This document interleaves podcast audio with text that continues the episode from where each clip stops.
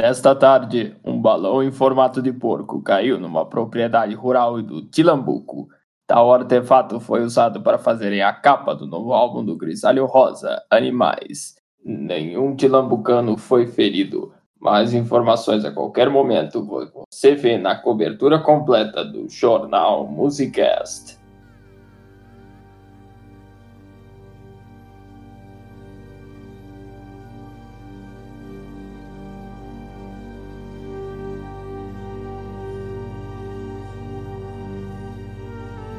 Depois desse sucesso estrondoso que lançou, catapultou Pink Floyd para reconhecimento mundial, algo que já tinha sido construído desde o Atom Part Modern, né? A gente vai ter um próximo álbum que também foi um sucesso, mas mais comedido.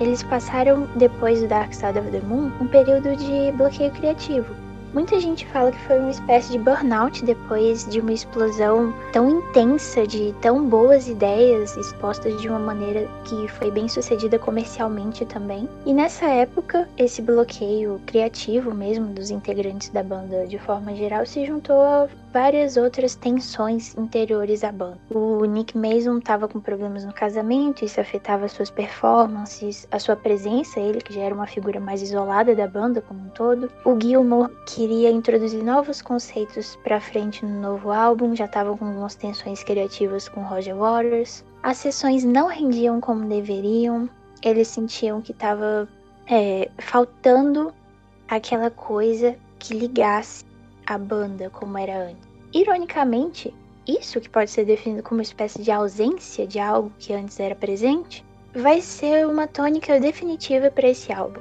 Wish You Were Here. O próprio nome já denota essa ausência, né? Esse desejo de alguém que não está mais presente de alguma forma. E é isso que a gente vai ver sendo desenvolvido no conceito desse álbum. Foi o Roger Waters que veio com essa ideia e basicamente eles já tinham algum material produzido do que viria a ser a música Shine On e o Crazy Diamond, que é a grande suíte desse álbum, a parte central. E o Warriors disse assim: vamos, vamos fazer esse conceito. Inclusive, algumas músicas do Animals, como You've Got to Be Crazy, que virou depois Dogs, né? Elas já existiam mais ou menos assim, a estrutura básica delas, mas elas foram postas um pouquinho de lado, engavetadas, porque perceberam que não combinava tão bem com esse conceito de agora. E aí depois elas foram usadas para N. E aí, inicialmente, a ideia era de Shine On, vou aqui encurtar o nome, né? Vim como uma música sólida, que nem via Echoes, que nem via as outras grandes suítes. Mas aí Waters disse assim: não, vamos dividir essa música, coloca as primeiras partes dela no início do álbum, depois coloca as outras canções menores e por fim a gente coloca as partes finais de Shine On. O Gilmour disse não, mas ele foi voto vencido e acabou sendo dessa forma mesmo assim no álbum final. Então, basicamente o que a gente vai ver nesse álbum como conceito? A loucura, a alienação que vem desde o trabalho passado com esses temas de agora e com os temas do futuro de Animals também. Então, agora a gente vai ver como se fosse um mergulho pessoal de algumas angústias que já foram debatidas no Dark Side of the Moon. E agora isso vai girar mais ao redor das amizades, das relações pessoais e também de algumas experiências da banda com a indústria musical, com as glórias, com as perdas do passado e como você lida mesmo com a ausência das pessoas queridas e com a vida mudando. Como eles estavam no bloqueio criativo, o meio que a solução que eles acharam foi justamente pegar dois temas e se apoiar muito neles, que foram justamente amizade com Sid Barrett e a loucura, consequentemente, e a relação deles com a indústria, que estava terrível, horrorosa. Uhum. Inclusive a capa faz uma referência a essa relação com a indústria, né? Sim, totalmente. E foi ótimo, Pedro, falar isso porque, inclusive, nessa época eles começaram a lidar muito com problemas na mídia pública, porque o Pink Floyd sempre foi uma banda meio desconectada dessa coisa de marketing e como se posicionar na grande mídia como figuras relevantes, digamos assim. Eles não se viam muito dessa forma, tanto é que eles nem tinham relações públicas a essa altura do campeonato, sabe? Então, conforme as tensões internas foram crescendo, eles precisaram se colocar nessa parte mais. É, de tabloide mesmo, sabe? Nessa parte mais de burburinho, de rumor, de que intermeia tanto o meio musical, a indústria, a indústria da música, né? Então, isso foi um golpe bem duro para eles, que o foco deles era a música e de repente essas tensões tomaram proporções maiores do que eles gostariam e queriam. E a gente vai ver críticas duras a isso nas músicas. E como Tardelli disse, a, a capa vai ser a capa e o conceito do álbum, né, vai ser baseado nisso também. Hipnosis vai fazer essa capa também, vai fazer todo esse conceito de design gráfico. E aí eles vão chamar o conceito de uma presença faltante, uma presença não não preenchida. E isso tem a ver com a, a doença mental do Sid Barrett, tem a ver com, com a ausência daquela criatividade que foi esgotada, exaurida no trabalho genial anterior. E aí o conceito de Welcome to the Machine, Have a Cigar, que são duas músicas que criticam a musical, vão sugerir esse aperto de mão que vem na capa, que é muitas vezes visto como um gesto vazio, um gesto meramente cortês, sabe? É uma coisa muito mais performática do que repleta de sentimento. E para reforçar ainda mais essa coisa ausente de sentimento, é, são duas figuras mecânicas, como se fossem robozinhos dando a mão um pro outro, né? É, e outras figuras que aparecem tem, por exemplo, aquela icônica que são dois homens vestidos com trajes de negócios, dando as mãos e um deles está queimando. Tem um trocadilho muito interessante na língua inglesa que é get burned, é ficar queimado, que é uma frase muito comum na indústria musical para artistas que se envolverem em algum problemas com o pagamento de royalties. Então, é, o cara tá queimando é como se fosse uma referência a essa expressão, sabe? Aquela outra imagem que a gente tem no deserto, que inclusive foi tirada essa foto no deserto de Yuma, na Califórnia, um deserto lindo, inclusive. É, a figura não tem rosto,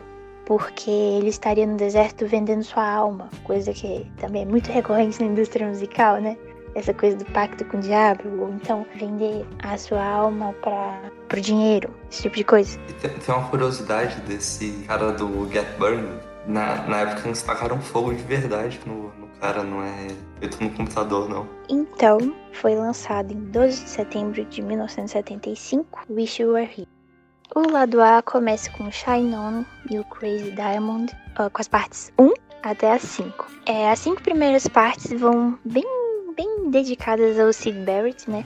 É. Ele saiu na banda em 68, como falou, agravamento da sua saúde mental, uso de drogas. Uhum. E essa primeira parte, ela é bem mística. Pelo menos eu vejo dessa forma. Tô curiosa para ver o que, que vocês acham. Mas pelo menos eu visualizo assim como uma visita bem introspectiva e nisso os teclados ajudam muito. Nesse álbum todo, na verdade, os teclados estão bem destacados e eu gosto muito disso. Inclusive, é, esqueci de falar isso antes. Esse é um dos meus álbuns favoritos do Pink Floyd. acho que talvez o meu favorito. É difícil para mim estabelecer um só, mas o Gilmour e o Rick Wright falaram esse álbum é o favorito deles e eu sou muito inclinada a concordar. E eu acho que essa música faz toda a diferença para isso. Uhum. E para mim, a parte 1 até a parte 5 é, tem mais essa coisa mística. Pra vocês terem noção, essa foi a primeira música do Pink Floyd que eu realmente parei para escutar e que realmente me fez gostar, se apaixon... me apaixonar pela banda. E quando eu escutei, eu devia ter uns 13 anos, eu acho. Eu imaginava assim, por portal se abrindo, sabe? Porque tinha Diamond e aqueles efeitos que o Rick coloca, eu imaginava coisinhas brilhando mesmo, como pequenos diamantes e um portal de diamantezinhos brilhantes se abrindo. Você não tinha. É, Isso 13 anos você não percebeu, né? Que os diamantes louco eram o Cid, né? Você não tinha. Não, eu não fazia ideia do que era. Eu pensava que era tipo, uau, diamantes são brilhantes, é isso mesmo. Isso Sabe o que? A, a história que eu contei lá no é, Pile of Winds, porque tipo, tipo, a gente tá completamente descontextualizado, né? É. Aí faz uma relação tão profunda com uma experiência nossa. Sim. E isso é muito bom para você construir uma, uma afinidade negócio que você tá consumindo, né? com a arte que você tá consumindo. Uhum. E aí, só agora que eu fui, fui estudar um pouco mais, e aí eu vi que essa parte do piano foi a última série. Então, a parte que eu achava mais mística foi a menos importante, digamos assim. Toda a estrutura foi feita antes e só depois eles acrescentaram o piano para dar aquele arremate final, digamos assim. E é muito interessante a gente essa história, digamos assim, que um dia durante a gravação dizem que talvez foi durante, mas não tem muita certeza factual de qual música exatamente foi. O Sid Barrett apareceu no estúdio onde eles estavam gravando. Ele tava careca, gordinho, com as sobrancelhas raspadas, Uhum. completamente bagunçado, irreconhecível. Tanto é que ele tava demonstrando um comportamento muito estranho no estúdio. O Cid, ele chegou lá no estúdio e quando ele, o pessoal tava tocando, ele começou a escovar o dente lá. O cara mó doidão. Pois é, escovando dente no meio do estúdio, sabe? E inicialmente, por causa disso, por causa da aparência dele, os próprios integrantes e colegas de banda dele não o reconheceram por muito tempo. Só depois que eles bateram o olho assim, ei, Ele raspou as sobrancelhas e todos os outros pelos do corpo. Nossa. E, e aí eu fico pensando, sabe? Você tá fazendo um álbum que gira em torno, dentre outras coisas, mas da ausência do seu amigo querido que ajudou na formação da banda que você faz parte, você o vê nesse estado, sabendo de toda a luta com droga, Uhum. é, esquizofrenia e tal, deve ter sido do caralho. É. É, tem uma entrevista do Rick descrevendo isso, é de coração. Uhum. Perguntaram por que, que ele tava daquele jeito. Ele disse que a jala dele era muito grande, ele não conseguia parar de comer pernil. O cara tava assim, totalmente malucaço. Ah, tá, que não tava gordão, né? É, Mas realmente é, é bizarro e é até que meio místico o fato dele não ter aparecido justo nesse momento, como vocês falaram. Justo na gravação do álbum, que era uma homenagem a ele. São aquelas coincidências que faz a gente pensar, talvez não seja só coincidência. E quando ele voltou, ele voltou, tipo... Ele nunca saiu oficialmente do Pink Floyd, ele voltou falando... Cadê? O que, que eu vou gravar? Qual é a minha parte? Uhum. A gente esqueceu de falar que na parte 5 tem um solo de saxofone lá. Cara, animal esse solo. É verdade. É verdade. Ou tem, tem algumas várias vezes que o Pink Floyd já usa saxofone. Sim, eu não entendo isso. Eles não têm um saxofonista, mas é cheio de saxofone nas músicas deles. É, tipo, em The Wall vai ter de novo. Teve no Dark Side. Teve no Dark Side. Eu acho, assim, eu chuto que é por causa de influência do Rick, porque ele sabia tocar alguns instrumentos de sopro também. Mas não- ele não tocou em nenhum. Do... É outros caras. É, não era ele que tocava, né? Ele ficava só sentadinho no piano. Mas eu acho que por ele ter aquela formação mais erudita e por ele ter estudado isso quando ele era mais jovem, talvez ele chegasse assim: olha, gente, que tal se a gente colocasse um saxofone? Um Eu sax imagino muito ele. É... Eu, eu imagino muito, Hum. sabe? E aí, tipo, o Roger Waters é, é um saxofone. Pode crer. Pode crer, Pode crer, demorou. Assim, pelo menos eu imagino que, que isso aconteceria assim.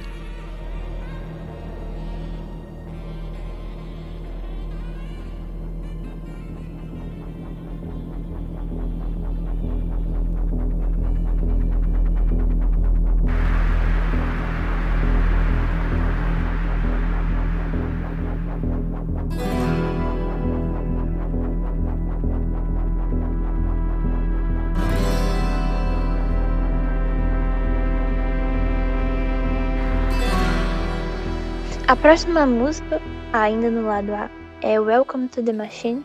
Vai ser uma música basicamente criticando é, a indústria fonográfica, a primeira música crítica Uhum. musical. Essa música tem um clipe muito bom. Ele é feito totalmente em animação pelo Gerald Scarfe. Ele faz animação totalmente baseada em vários motivos assim, meio robótico. É muito boa. Quem não assistir vale a pena dar uma olhada. É, tem aquele, aquele viés surreal das animações dele e combina muito com a música. A letra é basicamente essa. Eu chamo atenção para uma. Eles falam assim: You bought a guitar to punish your mom. Você comprou uma guitarra para punir a sua mãe. Eu acho muito interessante como eles conectam assim a música que eles faziam com rebelião, com uma forma de você se revoltar contra os seus pais e, e contra o que era aquela sociedade inglesa da época, né? Algo que a gente já viu bem no comecinho, naquelas entrevistas ainda com Sid Barrett, como que uma, uma parcela da sociedade mais conservadora ainda da Inglaterra via eles como é, destruidores da civilização. Vocês não acham musical. que vocês tocam alto? Ah, porra, eu acho que eu toquei baixo, tinha que tocar mais alto. É exatamente isso. E essa música representa muito como que é, a indústria musical às vezes vai pegar toda essa revolta, vai mastigar, literalmente mastigar, como se fosse uma máquina mesmo, esses jovens talentos e vai fazer eles se acomodarem, então perderem aquela vivacidade para produzirem, na verdade, o que a indústria quer e não o que eles, como artistas, desejam. Uhum. Um... Tem algo interessante também relacionado a isso, e também foi uma grande motivação pro, pro Dark Side of the Moon. E uhum. é, realmente houve, houve um tempo em que a, a arte pela arte prevaleceu no, no rock. Foi justamente o, o que eles estavam vivendo antes. Muitas bandas conseguiam fazer seus experimentalismos e viver disso. Só que uhum. isso acabou e voltou. A, a indústria voltou a reinar. Acabou o psicodélico, o progressivo. Então, então, tipo assim, a, toda aquela juventude finalmente encarou a modernidade, que antes eles não estavam vivendo isso. Finalmente teve que começar a trabalhar, finalmente viu que, que teve o tiro da largada e eles estavam ouvindo música, deixaram passar.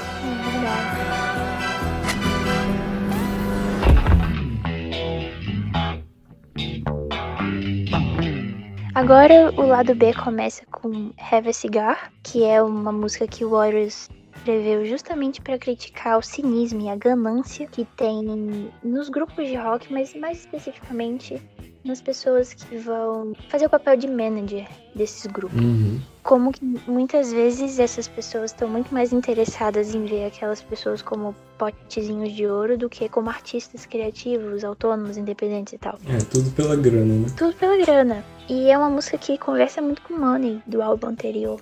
Ela também tem uma pegada mais de rock, sendo que ela distou um pouquinho das outras do álbum por isso, ela é um pouquinho mais pesada, digamos assim, e menos progressiva. E a ironia dessa letra é muito boa. É. Eu acho Toma aqui, pega, essa, pega esse charuto, você vai voar, você nunca vai morrer, você todo mundo vai te amar. E apesar, qual de vocês é o Pink? Essa parte ah, e qual de vocês é o Pink? É muito bom. o cara vai prometendo todo mundo, tudo pros caras, mas nem sabe quem é. Foda-se, só quero sua grana, é. seus otários. E, e, nem, nem sabe, tipo, o nome da banda. Pensa que é uma artista solo. Ah, quem de vocês é o Pink? E eu, eu acho que, muito provavelmente, perguntaram isso pra eles diversas vezes, principalmente quando estavam no início da carreira e viram que era uma banda boa e ah, os caras assim dá pra ver que isso era algo que acontecia direto. E a, ironia dessa música é muito boa. Uhum. E quem canta essa música não é ninguém da banda. Eles convidam o Roy Harper, que já foi homenageado pelo Led Zeppelin, pra cantar essa música. Porque nenhum tava se encaixando, eles não gostaram de nenhum dos caras cantando e chamaram esse Roy Harper. Assim, coube perfeitamente na voz dele. Porque uhum. ele tem a entonação certinha desse, dessa coisa meio cínica, meio desacreditada. Eu acho que combina muito. Sim. Porque Com... o ideal é realmente um terceiro fora da banda, né? Cantar essa música. É, do ponto de vista do manager safadão.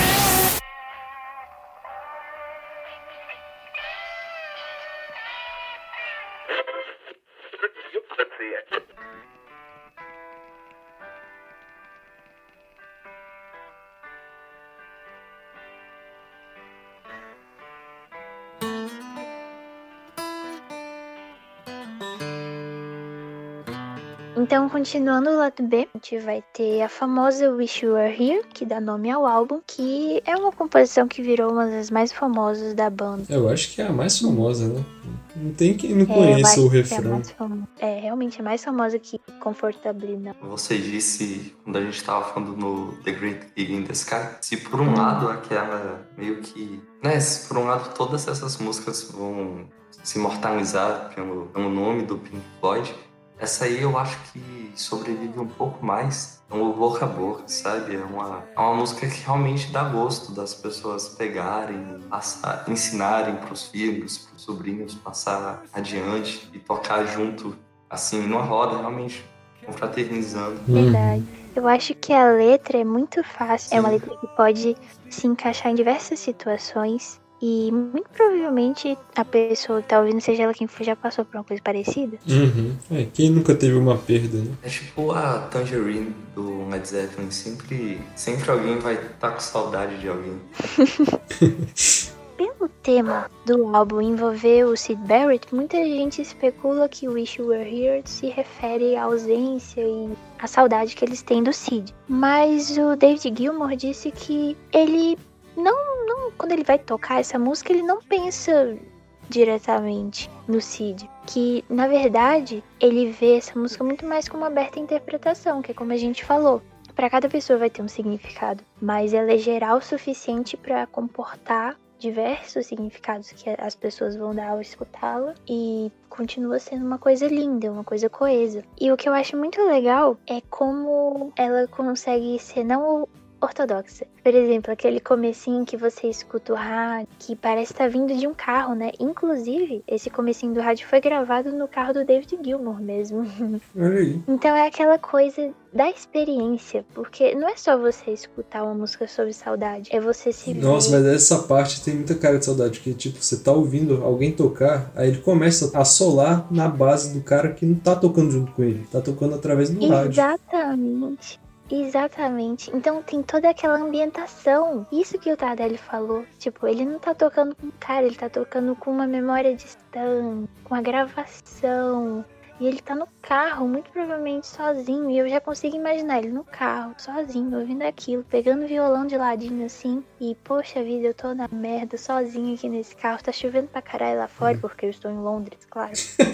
É, Como que eu queria que você estivesse aqui pra tocar comigo, cara? Mas tô tocando com o rádio. Exatamente. Então é, é toda aquela coisa, é quase como se fosse um teatro auditivo, né? Porque em nenhum momento você tá vendo nada, porque é um álbum. Mas você consegue imaginar a cena direitinho. Tudo bem que com algumas variações, porque você vai preencher com a sua imaginação, mas é aquela coisa. Os efeitos sonoros, os efeitos do rádio, do carro, o som vindo de um carro. O som de vento também. Tem coisa mais saudosista do que ouvir um vento passando uma brisa. Vento é, é tipo ausência pura. É, É o que já passou. se deslocando no vazio, é o que já passou. É tudo muito bonito. É muito emotivo.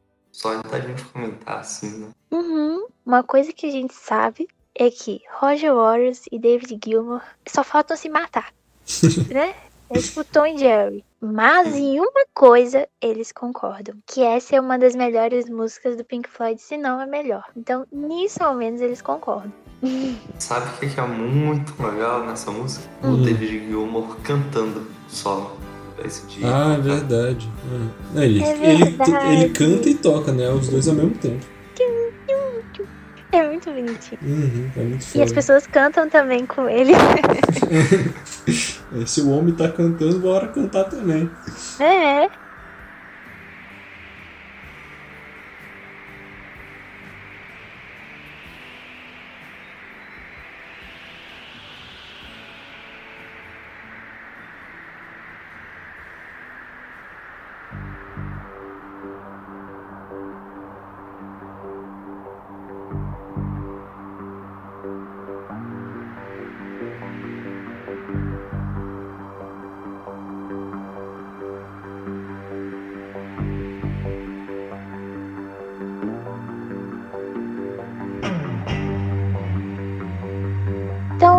chegamos ao final do álbum com Shine On e o Crazy Diamond, as partes 6 até a 9. E essa parte, se a outra foi mais mística, essa é mais expansiva. Eu gosto de pensar como aquela primeira parte sendo uma investigação profunda, você entrando numa caverna para ver outra aquela caverna sendo tipo o inconsciente da pessoa, é, o passado da pessoa, né? Porque a própria letra fala muito de lembra quando você era jovem e tal. E essa parte é como se fosse a contabilidade mesmo de todas aquelas coisas do passado que você investigou na primeira fase e agora você vai encarar, vai se deparar com elas, entendeu? Que nem Jesus enfrentando a tempestade e a coluna de ar enfrentando Moisés. Então assim, essa parte, o comecinho dela vai, vai lembrar bem uma tempestade mesmo. Então é, tem essa coisa do confronto de você consigo mesmo. Você já vivenciou o saudosismo e agora você vai se questionar contra tudo, né? É esse vento, né, que vai passar de Wish You Were Here pra essa segunda parte de Shine On, ela é muito bonita, é uma transição muito suave e eu gosto muito dela. Uma transição que a gente já viu anteriormente, mas que agora continua sendo muito bem aplicada, né? Uhum. E eu chamo a atenção também pro solo do David Gilmour, que é muito bom, muito bonito. É, o solo é como se fosse o ápice mesmo da loucura e é muito bonito quando a guitarra alcança as notas mais agudas e aí a bateria acompanha ela. É como se fosse mesmo o clímax mesmo do álbum e é, aquela tensão foi toda construída e agora alguma coisa muito grandiosa vai acontecer. E aí, essa grande coisa que vai acontecer é quando vem o riff do tema da música e aí a gente vai ter o refrão de novo, é, soltando toda essa tensão que foi construída. Aí a gente vai ter uma parte que é como se fosse pra preencher mesmo. Aquela coisa de chega uma hora na suíte do Pink Floyd que eles têm que preencher aquele tempo com alguma coisa. Aí eles preenchem um pouquinho e depois chega o final. O final, depois daquela tensão toda que foi aliviada pelo refrão, a gente vai ter uma parte mais séria. É quase que como uma marcha fúnebre mesmo. Um, uma coisa mais sóbria, mais soturna. Como se fosse uma finalização, uma despedida até. E essa coisa da despedida é tão presente, bem no finalzinho, já quando tá quase no fade out, você consegue ouvir uma parte da melodia de See Emily Play no Olha teclado. Como se fosse uma referência, uma última referência mesmo. Ah, quando a música tá pertinho de morrer, eles colocaram algumas notas dessa melodia, né? Outra coisa que eu achei bonita, que é como se fosse uma última homenagem também, é que quando a banda colocava essa música, tocava essa música ao vivo, eles colocavam um sampler de uma música do Sid Barrett chamada Dark Globe. E nessa música, ele basicamente fala que se ele se ausentasse, será que as pessoas iam sentir falta dele? Ele até fala: Won't you miss me? Wouldn't you miss me at all? Tipo, você ia sentir falta de mim? E eles sampleiam justamente essa parte e colocam na introdução de algumas apresentações ao vivo dessa música de Shine On. E eu acho isso do caralho. é. Esse álbum, quando foi lançado, recebeu, por incrível que pareça, avaliações mistas. Algumas pessoas e alguns avaliadores críticos receberam de forma positiva e falaram que era um som que conseguiu se construir bem depois do ápice do sucesso do Dark Side of the Moon. E outros falaram assim: ah, eles tiveram de fato um burnout criativo, não estão criando mais nada de bom, isso aí não tem nada a ver uma coisa com a outra. Claro, né? Estão falando mal da indústria, os caras, ah, que porra é essa? Pode falar mal da indústria, É, não. Lixo demais esse álbum. exatamente. É um cara chamado Ben Edmund, da Rolling Stone, tinha que ser da Rolling Stone, Olha aí. escre... escreveu que o álbum é despossuído de uma sincera paixão pela arte. Falou pouco, mas falou bosta. Falou pouco, mas falou bosta. Tipo, como é que o cara escreve isso, sabe? E Hum, outro cara, um crítico do Melody Maker, falou que qual seja a direção que você decida se aproximar do Wish You Were Here, isso de qualquer forma vai soar de maneira não convincente, não vai ter sinceridade e ele apresenta uma crítica falta de imaginação em todos os seus departamentos. Ah, tá bom. Beleza, cara. Tá bom, beleza, cara. E- E uma coisa engraçada aconteceu nesse álbum. Inicialmente, essa recepção foi meio mista, teve essas críticas ferrenhas, mas com o passar do tempo ele passou a ser muito exaltado. Então foi um álbum que envelheceu bem, digamos assim.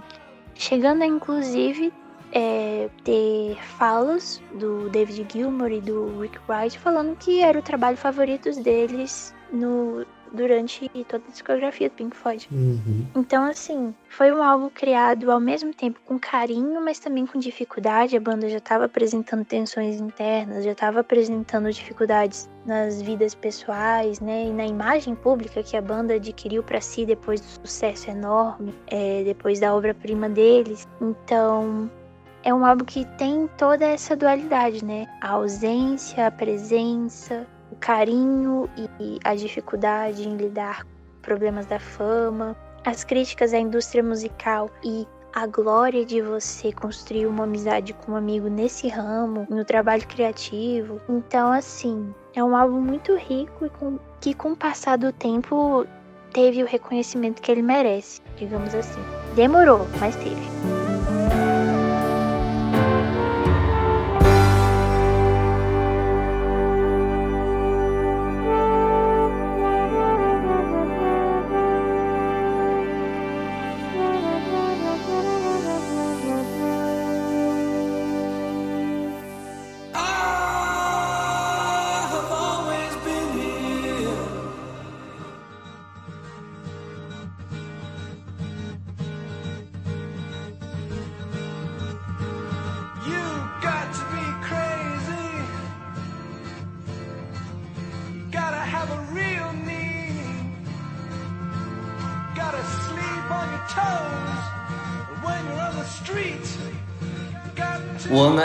76. O que estava acontecendo na Inglaterra? Estava acontecendo um movimento punk, né?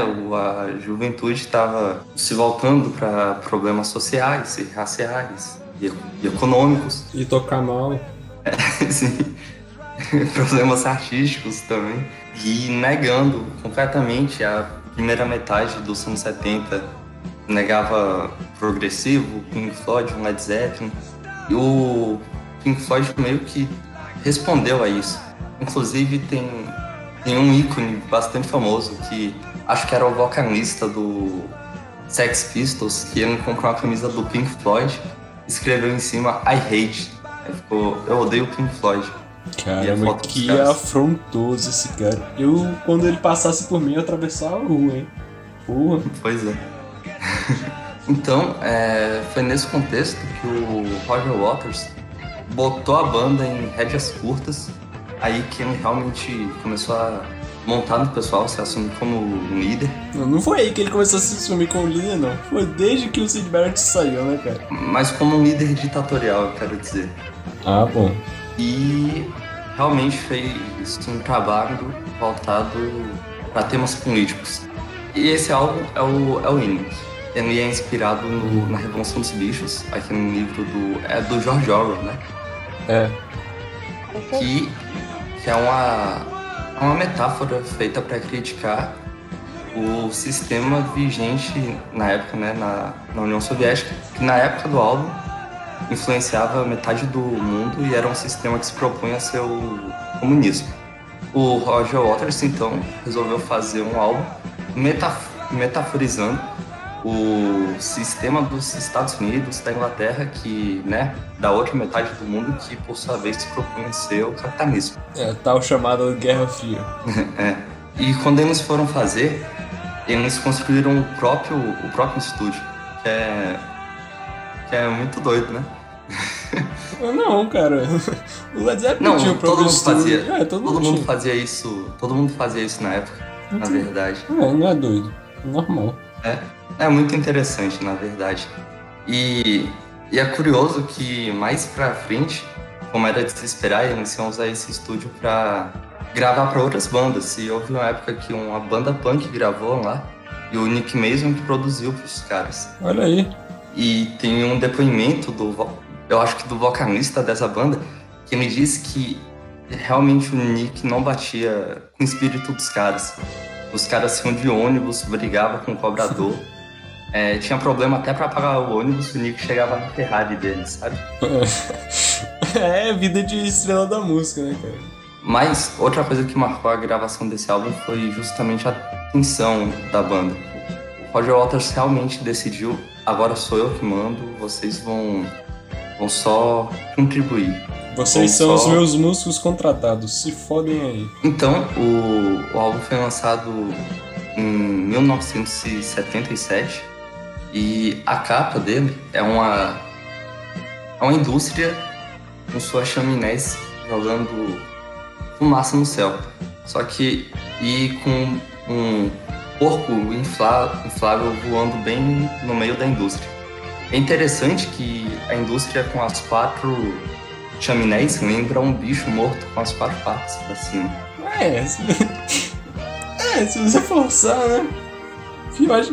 eu nunca vi um bicho morto desse jeito, cara. depois que eu ouvi comentarem isso, eu não consigo desver o bicho. É, Credo. E é muito bacana que parece, parece um desenho, a, essa, fo, essa capa, só que na verdade é uma foto. Eles passaram por um filtro.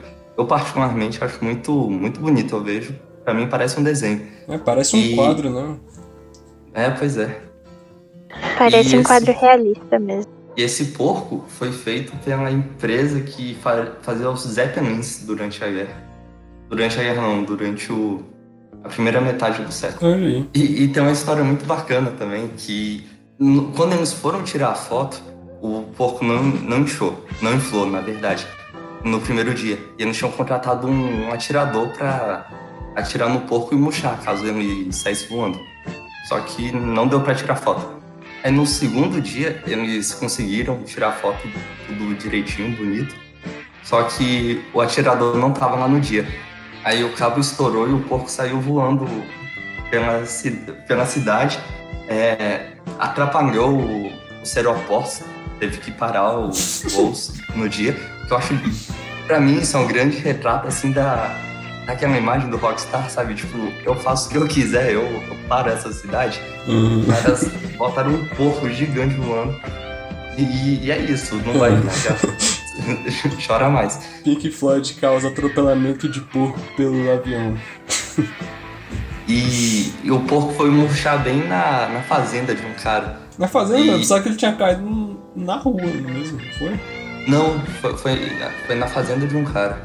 E, e isso me lembra aquela conversa que a gente teve sobre os, as três crianças que eram a plateia do Live at Pompeii. Uhum. E tipo assim, o porco do Pink Floyd caiu na fazenda do cara. Imagina, só você tá de boa na sua fazenda e pá, caiu um porco. Caiu um porco E- do céu.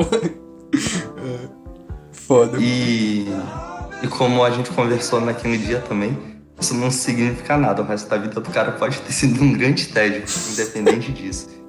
Mas Pô, mas o cara ele era um fazendeiro inglês, era quase um hobbit. Que vida, é uma vida boa. Pois é. E é bacana que foi.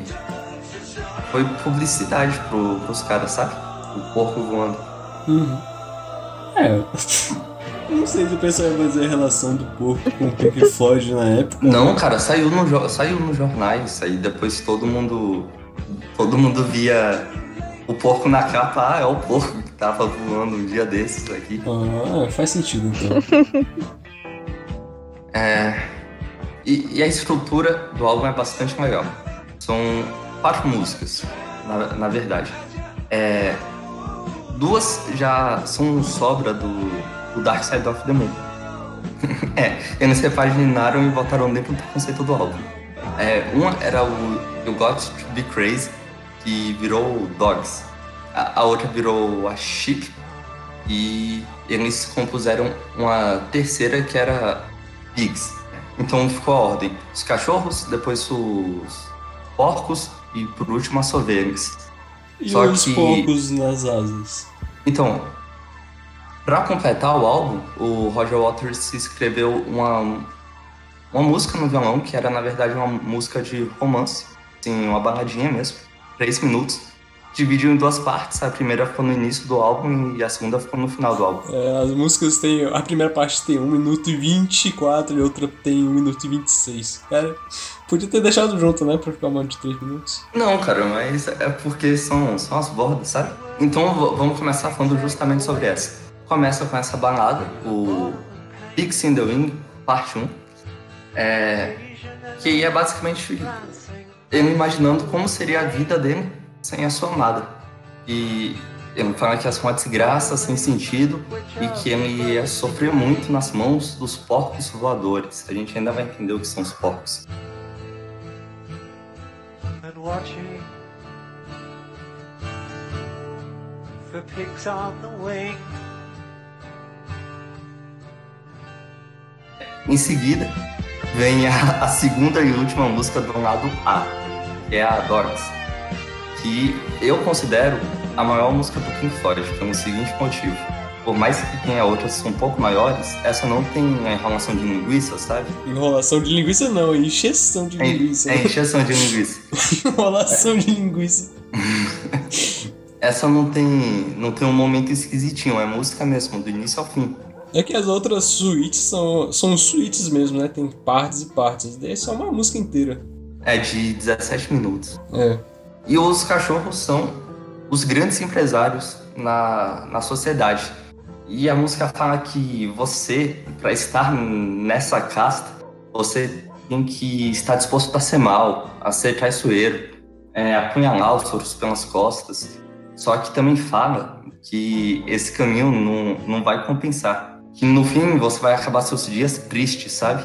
E eles usam a metáfora de você vai se, vai se afogar com a pedra te puxando para baixo. Eu acho que a coisa mais legal desse álbum, eles imitam animais com os instrumentos, sabe? Então, essa história, essa música, por ser longa, conta toda a trajetória do cão, é, desde ele ir ascendendo na sua carreira maldosa, até ele passando por uns altos e baixos, altos e baixos, e até ele chegar na desgraça completa. E nesse, nesse caminho, né, tem tem som de cachorro fazendo tudo. Tem até o cachorro chorando, que eu acho que é a parte mais legal. É isso? Você gosta de ver cachorros chorando, cara? Não, é porque é muito bem feito. E, e tipo assim, realmente dá, dá uma dó desgraçada de ouvir aquela guitarra.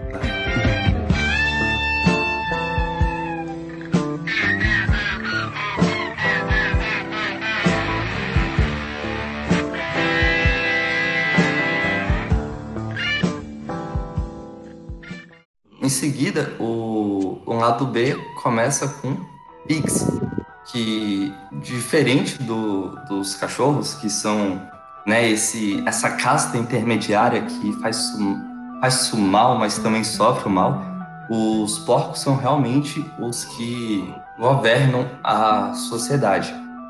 Tanto é que a, a música de, faz um trocadilho bastante bacana que é Big Man Pigman, que é tipo, você é o grande homem, você é o porco. Você é homem porco?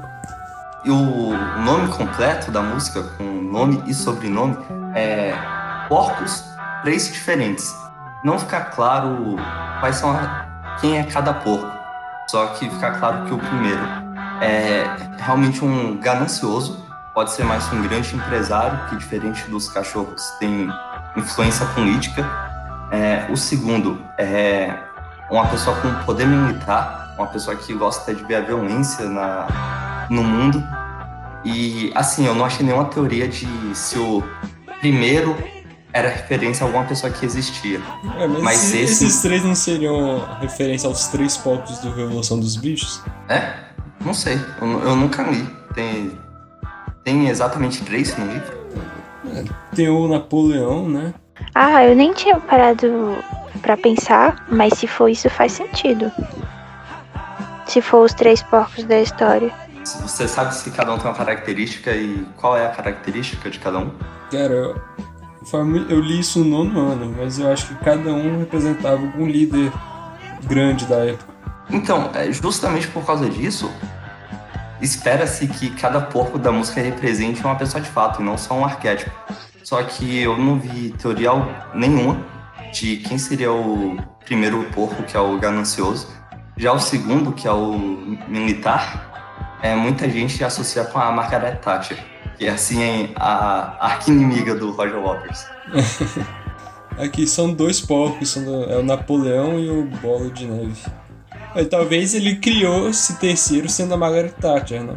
Não, então, aí o terceiro é, é, outra, é outra coisa completamente diferente. O primeiro é o ganancioso e o segundo é o violento. Esse é o moralista. E se os outros dois ficam na teoria de se é referência para alguém ou não, esse é escancarado. Ele canta Hey, you, White House! Eu aposto que, como eu, vocês também achavam que White House era realmente a Casa Branca lá dos Estados Unidos, ele estava se referindo ao presidente, né? Uhum. errado. Era uma, era uma líder religiosa na Inglaterra, a White House. E ela. Ah. Ela liderava movimentos para, tipo, proibir nudez na TV da Inglaterra, sabe? Uhum. E tanto é que, que, que, na música diz: você tá querendo deixar nossos sentimentos fora da rua. É, é realmente, é o terceiro porco é o moralista terceiro país É o Garganta, né? Que é o, o defensor do lado do Napoleão. É, Gente, que doido. E musicalmente, eu acho que essa é a mais legal do, do álbum todo. Que, né, tem um refrão que é super bacana e ele fala assim: Você, você está errado, você é quase uma piada, mas na verdade você é um choro. No solo do David Gilmour também tem imitação de animal, que é muito legal. Ele imitando um pouco a, a guitarra.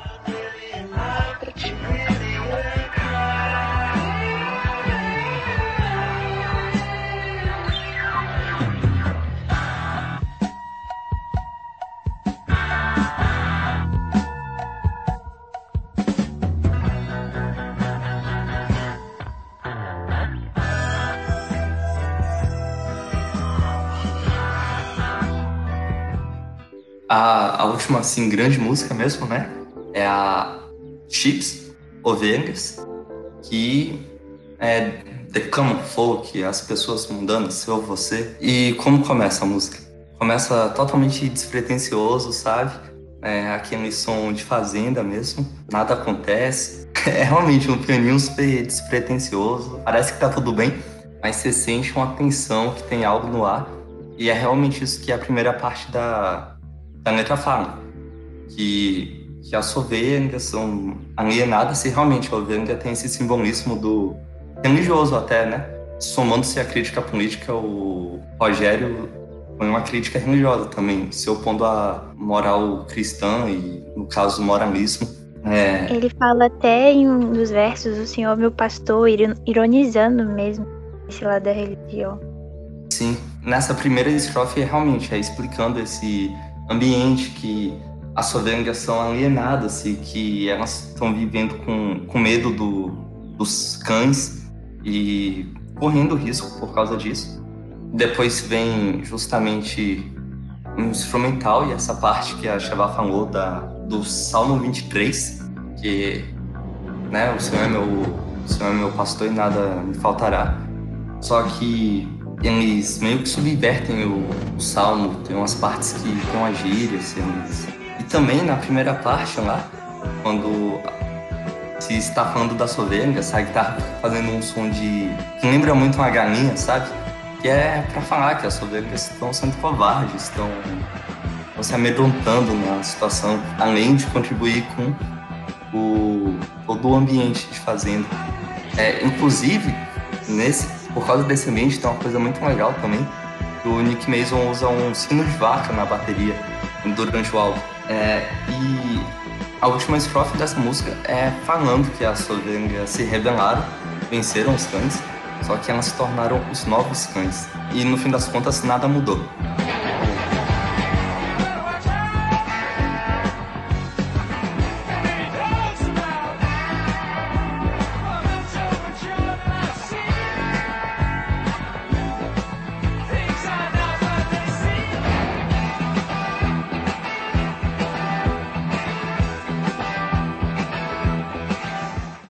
Álbum acaba justamente com o Pigs on the Wings, parte 2. Se na parte 1 o Roger Waters imaginava como seria a vida sem o amor dele, agora ele fala como a vida de fato é com o amor dele. Que a vida é linda, é maravilhosa e a gente entende que o Roger Waters é um cachorro nessa sociedade que ele metaforizou. E, e de fato ele nos considera, ele nos considera. Ele é um milionário, né? Por mais que ele seja um socialista, ele. Ele não vai abrir mão do dinheiro, né? Ele nunca abriu a mão do dinheiro. Mas assim, ele, mesmo se considera um hipócrita até certo nível, sabe? Até certo nível não, totalmente hipócrita. Não, cara, não é, não é totalmente. Não é como. Já viu o ingresso do show dele? Tu foi no show dele, tu sabe qual é o preço do ingresso. Eu sei, cara. Mas. Enfim, a gente não tá aqui pra discutir o quão hipócrita o Roger Waters é. O fato é que ele se considera um cão. O descobrir... É muito legal isso, cara. Que ele fala que descobrindo o amor, ele entendeu que tudo que um cão precisa é de um osso e de uma casa pra se proteger dos porcos voadores. Tipo, um final completamente, não completamente, mas acaba sendo um final alto astral, num álbum tão pesado. Uhum. E realmente, porcos são um problema, tanto para os cães quanto para as ovelhas.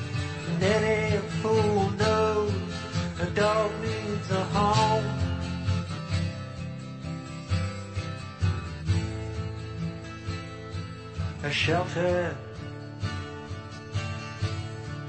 from pigs on the wing.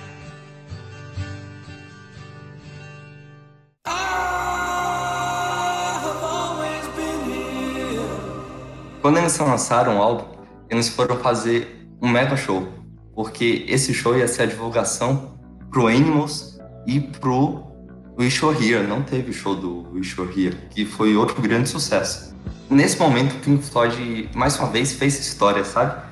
Porque o show que eles fizeram era algo nunca, nunca antes feito na, na história da música. Era realmente um, uma coisa assim, mega, megalomaníaca. Eu e a gente já foi pro, pro show do Roger Waters e realmente dá, dá pra ver que o cara tem essa proposta de, poxa, construir alguma coisa gigante no palco. Eu acho que todo mundo já, já se pegou pensando agoniado com qual é o valor de um show, sabe? Você vai lá pra ver o pessoal tocar a música, qual é o valor disso? E eu acho que essa vontade do Roger Waters de, poxa, não é só música, vou botar umas coisas gigantes aqui, vou botar vários efeitos visuais, é, aumenta essa agonia, sabe? Eu acho que, e, tipo, pra que que eu tô vindo aqui? Qual é o valor de eu ver, ver tantos efeitos visuais, de eu vir aqui pra ouvir essa música? E essa agonia é meio que uma busca de sentido na vida. Assim, eu acho que isso é um traço de, de genialidade do Roger Waters. Não sei se eu tô falando besteira pra vocês, mas o fato dele insistir assim em, em fazer uma grande obra de arte para marcar a história, mesmo que, que às vezes pareça sem porquê, é um traço de genialidade. Cara, isso já vem desde o início, né? Que no início eles faziam aquele show de luzes e como eles vão ganhando dinheiro, esse show vai aumentando até se tornar o que se tornou, né? Acho que é genialidade. É a evolução do que eles já faziam. e não só isso, não é só evolução, é como ele passou a ter uma mensagem mais política. E o espetáculo vem justamente pra respaldar essa mensagem política na apresentação, né? É pra não ficar Uhum. chato, só um discurso político. Não, tem um teatrinho aqui, não fique chateado. Que é o que vai te emocionar pra ouvir o que ele quer dizer. Uhum. Enfim, você tá aí falando da política, Cheva. Realmente, o, se você vê a figura do Roger Waters, tá, tá tudo muito junto, porque da mesma forma que ele quer fazer um show que não é só tocar música, ele, ele quer falar assim, ele quer tentar mudar o mundo, porque no fim das contas ele tá buscando sentido pra vida dele, sabe? To- Toda essa vontade dele de fazer um grande show, de falar de questões além da música, no fim tá tudo junto, é ele tentando buscar um grande sentido para a vida dele. E é bacana ver alguém sendo razoavelmente bem sucedido nisso. Mas como era o show em si? O show tinha vários efeitos, mas nem todos tiveram todos. Ao longo do, do tour, eles foram acrescentando. Agora eu vou falar dos efeitos completos. Primeiro, né, eles tinham um globo de luz gigante, um, um projetor gigante também para passar as animações do Gerald Scarfe. Também tinha toda uma grande revolução na tecnologia do som e eles foram tocar em grandes, grandes arenas. E como era o show em si? Começava com um, um avião atravessando a arena e explodindo no palco, assim que começava o show. E eles tocavam de início as músicas do Animals, só que numa ordem, numa ordem diferente da do álbum. Durante a Dogs, eles inflavam bonecos de, da família tradicional, da, do American Way of Life, sabe? Aí tinha uma televisão, um carro, um pai, uma mãe, os meninos, uma geladeira com um monte de vermes saindo delas. É, aí tinha um, meio que uns guarda-chuvas gigantes para proteger eles do, dos bonecos. E no final da música, o pai dessa família é, murchava e caía sobre o palco, que é justamente o, o cão sendo puxado pela pedra. É, na Pigs, eles botavam um porco gigante para ir de um lado pro, de um lado para outro do palco, o, o mesmo porco da capa do álbum. É, e houve uma época também que eles quiseram explodir esse porco. E de fato eles explodiram em um dos shows. Só que caiu em cima, caiu um pedaço de porco pegando fogo na plateia, em cima dos carros. Aí eles não explodiram mais porco depois disso.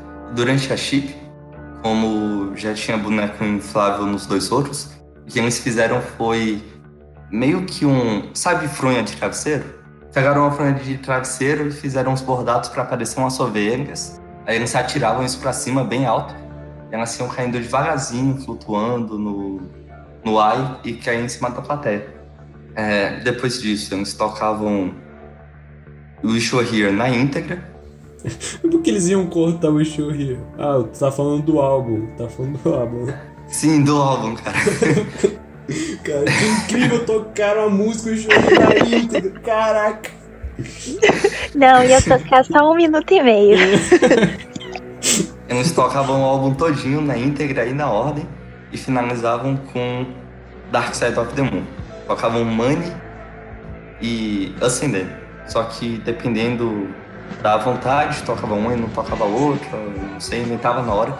Teve inclusive uma vez, eles tocaram Careful with That X Eugene. Foi a última vez que eles tocaram essa música na carreira. Porque provavelmente alguém saiu surdo do show.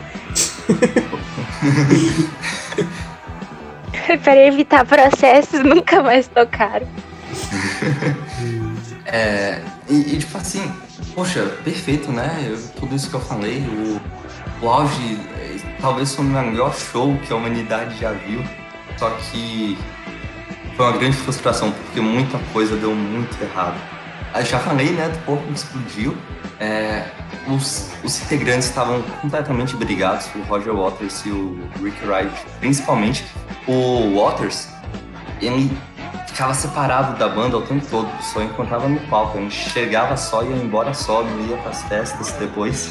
E pra piorar tudo, a esposa do David Gilmour brigou com a esposa do, do Roger Waters durante as viagens. Aí já viu, né? Aí, aí já era. Aí Fudeu de vez.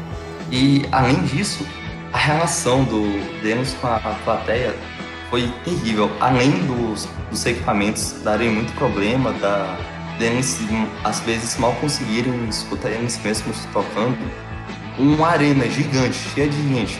Que o pessoal mais fazia era gritar, é, pedir pra tocar money, sabe?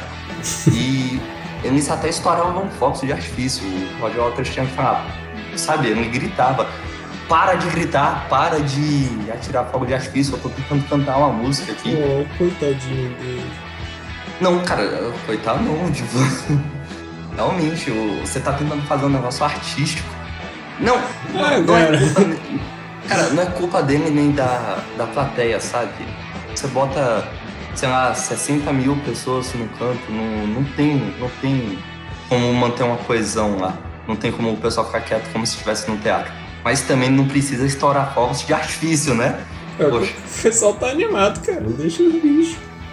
Então, tipo assim, o que era um grande sonho pra ser assim, realmente um marco art- artístico na história da humanidade, se tornou uma grande frustração. O Roger Waters, cara, no Canadá, ele chegou a cuspir no, na plateia. Toda essa frustração foi a origem conceitual do próximo álbum, que seria o The Wall. Foi nessa época que ele pensou: eu só, só faço o show de novo se tiver uma parede me separando da, da plateia.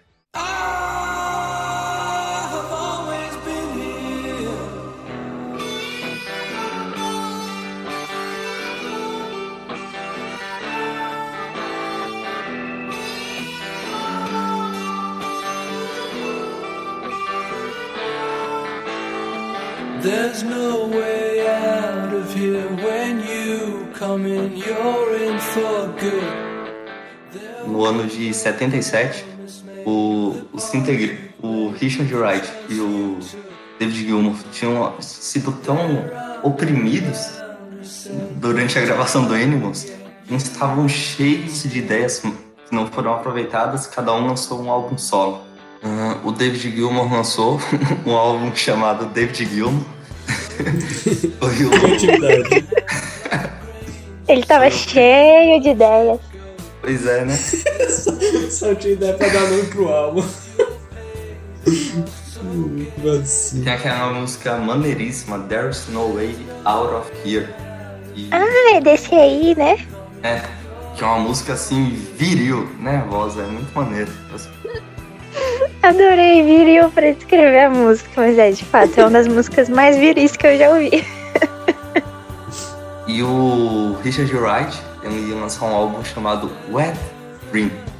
Que, Como né, que é o nome? ele- é, o sonho molhado, que não é de hoje, que a gente sabe que ele era um safadão, né? Só pensava naquilo.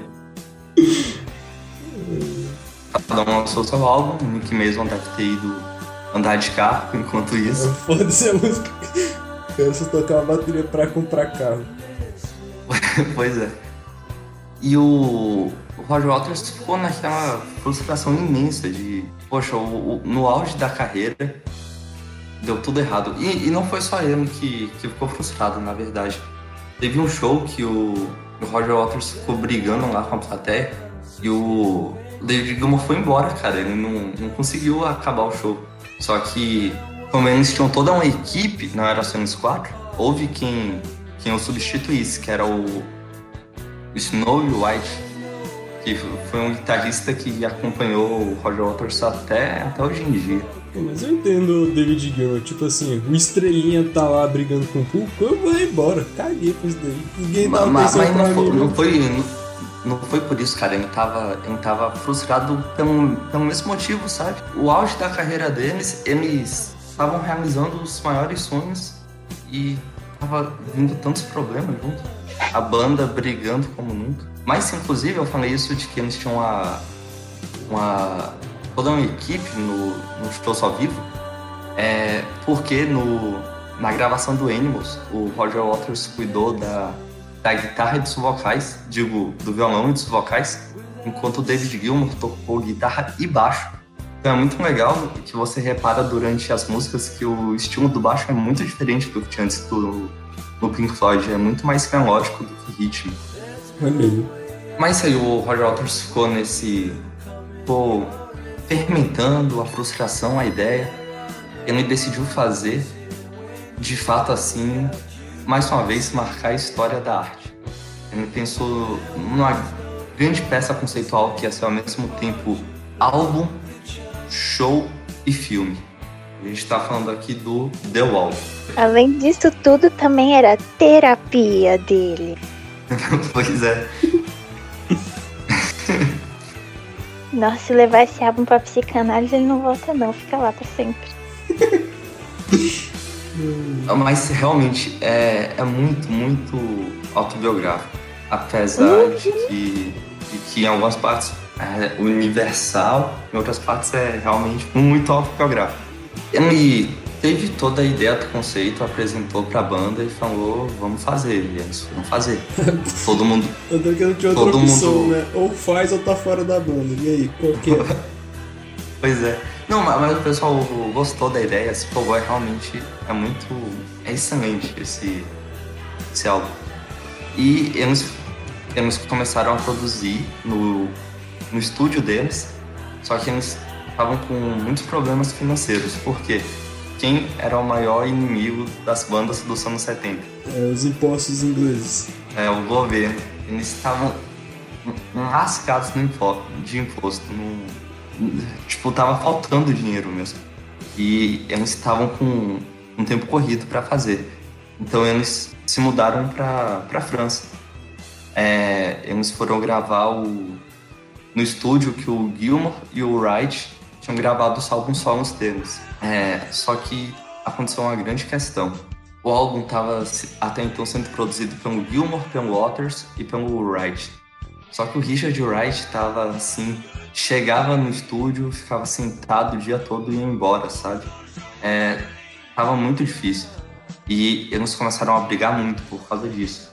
E o Roger Waters sai como vilão nessa história. Eu realmente botava ele assim como um cara mal. Mas dá pra entender a motivação dele. Eles estavam assim, aqui é coisa séria, estamos correndo, tem que fazer um negócio bom, tem que fazer um negócio rápido.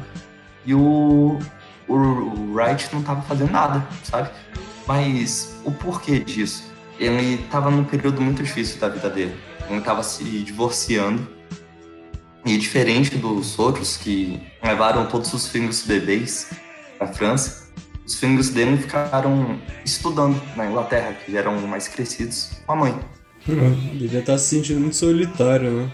E além disso, passando por um divórcio, até que no final da, da gravação eles estavam assim, um tempo apertado, tinha que gravar ainda muitos teclados. Aí eles decidiram, pessoal, vamos cortar uma semana das nossas férias para acabar. O Richard não, não aceitou de jeito nenhum. Ele não ia, não ia sacrificar as férias dele para continuar produzindo o álbum. Aí o Roger Waters deu o ultimato. Ou ele tá fora da banda, ou esse álbum não vai ser do Pink Floyd, vai ser meu. Foi assim que, que o Richard Wright foi demitido do Pink Floyd. Que é muito pesado, né? O cara é um dos fundadores. Uhum. Só que eles acordaram. Eles fizeram todo um acordo. É, ele saiu da banda, mas ele ia terminar de gravar o álbum e ele ia fazer os shows junto da banda. Mas como músico contratado, né? Sim, inclusive o show, a gente vai falar depois, foi tão caro, mas tão caro, que não foi o único que recebeu o dinheiro. Tipo, o pessoal saiu no prejuízo e ele que era o músico contratado foi o único que recebeu. Stonks demais, o cara acertou muito. Ganhou uma semana de férias e ainda não perdeu dinheiro nos shows. Pois é. É, Mas, tipo assim, cara, eu acho que, ele se sentiu derrotado, porque eu- a motivação maior do Richard Wright era ser um bom músico. E o que mais deveria querer ouvir era o Roger pedindo desculpa, sabe? Uhum. Quando eu errei, você mandou muito bem. E não aconteceu. É, Mas acho que depois, no próximo álbum ele se sentiu melhor que ele viu, nossa, tá ficando uma merda aí essa banda. Ele ia tá. Que bom que eu saí. Mas então, aí eles hum, a- terminaram o álbum. A crítica não gostou na época. A- o próprio pessoal da, da, da gravadora achou muito, muito absurdo. Foi um álbum assim, uma ópera rock gigante. Até cortaram músicas.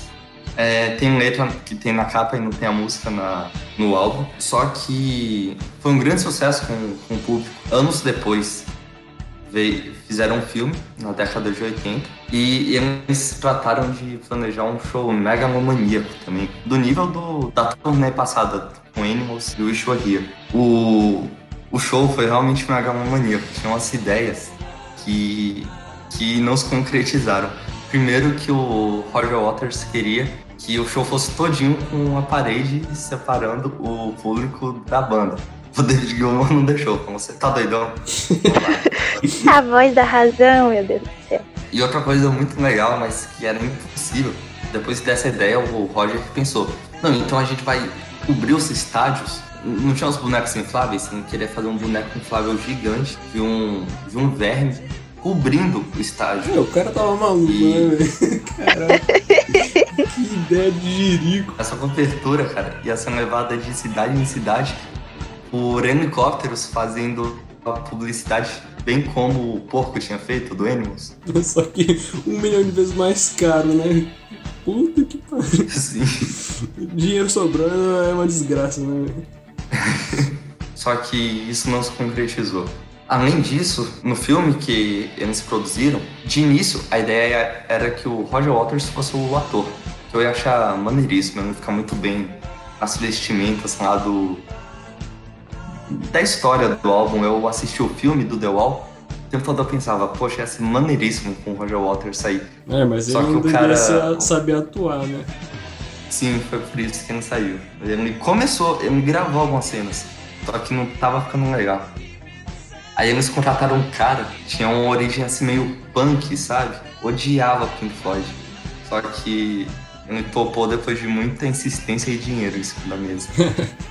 O melhor jeito de convencer alguém. Bob Geldof, o nome do ator. Mundialmente desconhecido. E durante a produção do filme, cara, foi assim desesperador, porque o, o Gerald Scarfe e o Roger Waters brigaram até o fim com o diretor, que as ideias não batiam, eles dois ficavam querendo meter o dedo em tudo, sabe? No fim das contas, teve que chegar o Nick Mason e o David Gilmour e falar: não, não, o diretor que vai dar a palavra final, ele que vai finalizar o filme.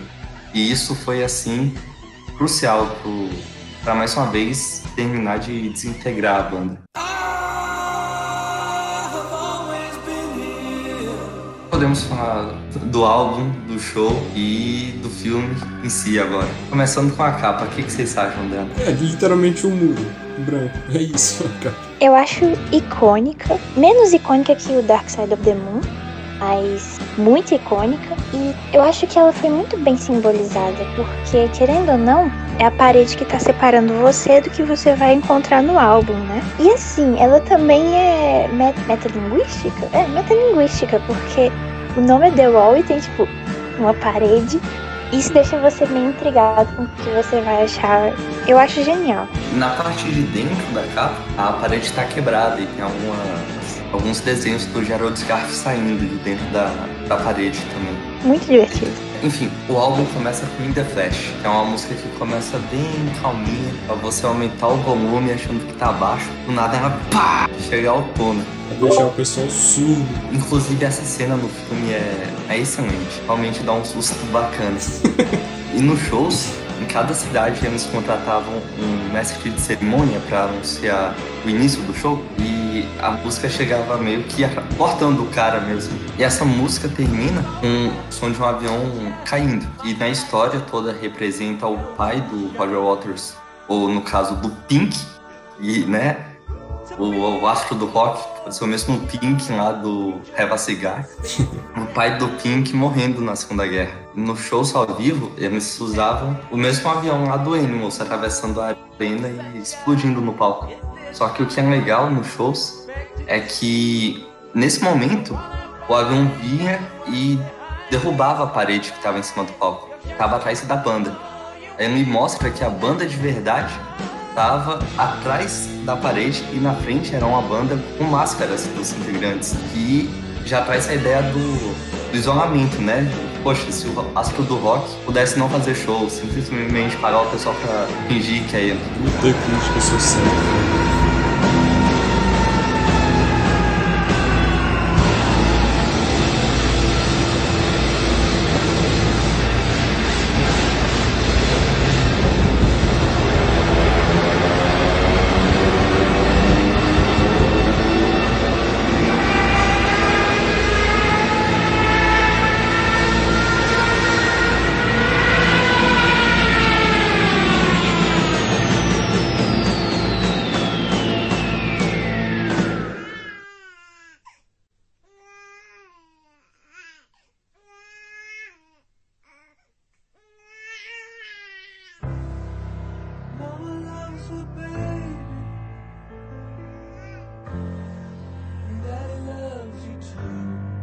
Em sequência veio The Thin Ice, que eu acho muito bacana. Vocês se lembram que no, no Dark Side of the Moon, a segunda música era as boas-vindas ao mundo, né? Falando bem-vindo e em seguida falando que ia ser muito difícil. Uhum. E aqui é parecido. Começa com cantando para um bebê que o pai e a mãe do bebê amam ele, que pro bebê o mundo deve ser uma maravilha. Só que em seguida fala: se você for patinar no gelo fino da vida moderna, não se surpreenda se o gelo rachar bem embaixo dos seus pés. Eu acho muito legal. Sim, começa tipo uma canção de ninar, depois vai virando uma coisa super. tipo uma fábula. Mas não tem animais. O que eu quero dizer é que é tipo uma história pra você prestar atenção nos perigos do mundo lá fora. No restante do álbum vai ter muito disso. Eu não tinha pensado nisso de que, de que é uma fábula, realmente fa- faz muito sentido. Em seguida, vem o Another Brick in the Wall, parte 1. Que não é a parte famosa. a parte famosa é a parte 2. Que, que essa é o Roger Waters perguntando, pai, o que você deixou pra mim? Né, É isso. E é muito triste no filme que, que tem o pequeno Rogerinho atrás de um pai, sabe? Aí ele vai no parquinho e fica pegando na, mãe, na mão do, do pai dos outros. Poxa vida. Daddy, what you leave behind for me?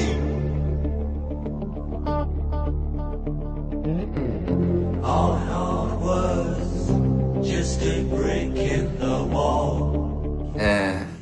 em seguida vem o The Happiest Days of Our Lives, que é o é um título totalmente irônico, que é falando dos tempos de escola. Que a música basicamente, a música é maneiríssima, tem um baixo lá e o vocal todo todo remixado.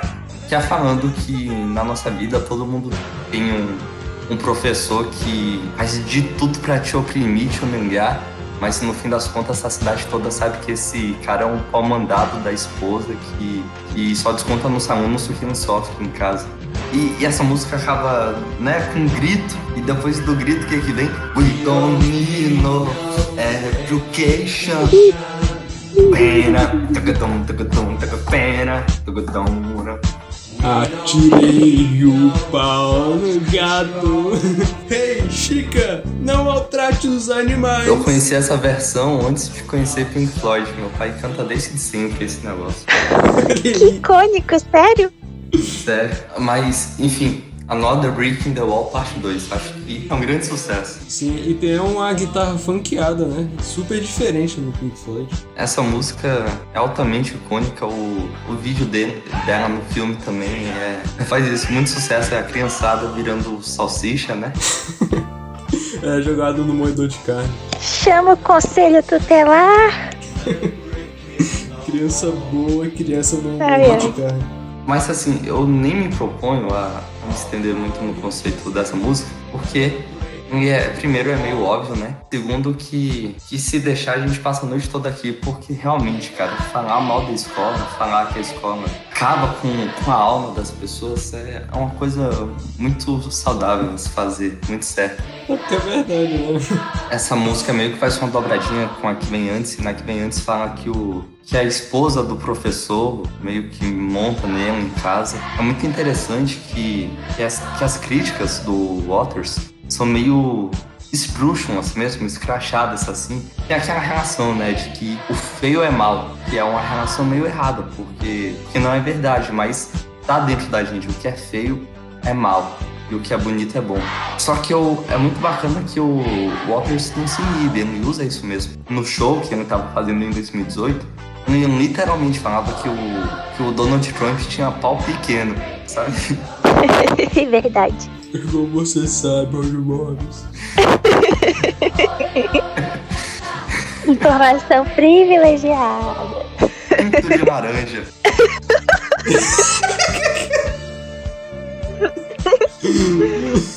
É um chitozinho.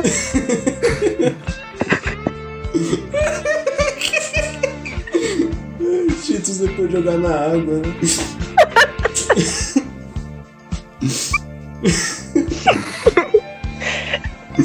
Eu acho que nunca antes eu me quis tanto uma casa de cachorro pra se proteger de um porco voando, sabe?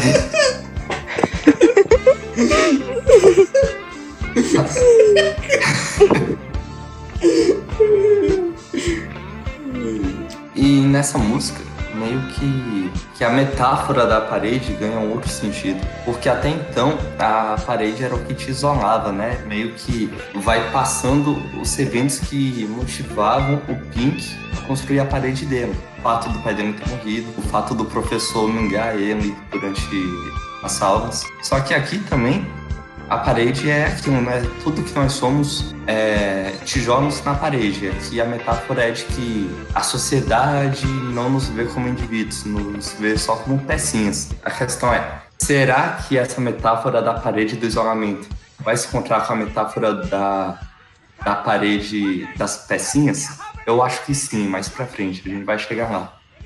Em seguida, tem a Mother, que Poxa, essa música é, é excelente. Que é falando de como a mãe dele também contribuiu para construir a parede do isolamento. A mãe sai como vilã aqui, mas ela é uma pobre coitada que perdeu o marido na guerra e tinha um filho único.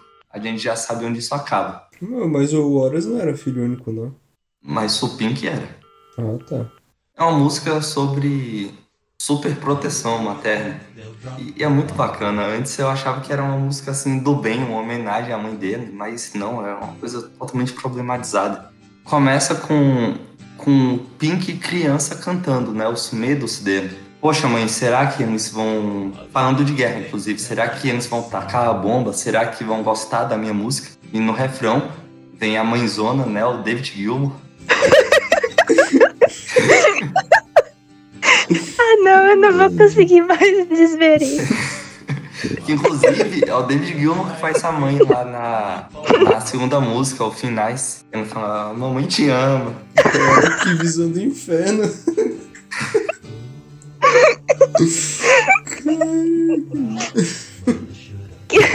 Ele é muito. Não é eclético, não, é versátil. Aí o David Gilmour canta no primeiro refrão. Algo como, não se preocupa, meu querido filho. A mamãe vai fazer todos os seus pesadelos se concretizarem. A mamãe vai botar todos os medos dela em você. Aí, né, ela não vai te deixar voar, mas talvez ela te deixe cantar. Ela vai te deixar bem aqui embaixo da asinha. Ela vai te ajudar a construir a parede. É a mãe super protetora, fazendo de tudo pro filho não querer sair dela. Afinal de contas, ela é uma pessoa completamente solitária, sem filho. Em algumas vertentes da psicanálise tem aquela questão de que toda mãe, no fundo, é um pouco narcísica. Isso quer dizer, toda mãe, no fundo, quando tem um bebê, não consegue diferenciar de imediato o que é ela e o que é o filho. Isso é uma generalização, claro. Muitas vezes ela não consegue abrir mão de algumas coisas, do filho correr alguns perigos que são necessários no estágio inicial do desenvolvimento, porque é como se ainda fosse uma parte dela, claro, né? Aquela criança saiu dela, é super compreensível. É um processo bem lógico até de você entender, por mais complexo que seja. E eu acho que nesse, nessa primeira parte, que é o Pink criança, dá para perceber muito isso, que ela vai guiar o filho como se o filho fosse a imagem do Narciso, da mãe, no espelho mesmo. Ela querendo proteger isso, e isso ainda mais reforçado pela ausência da figura paterna.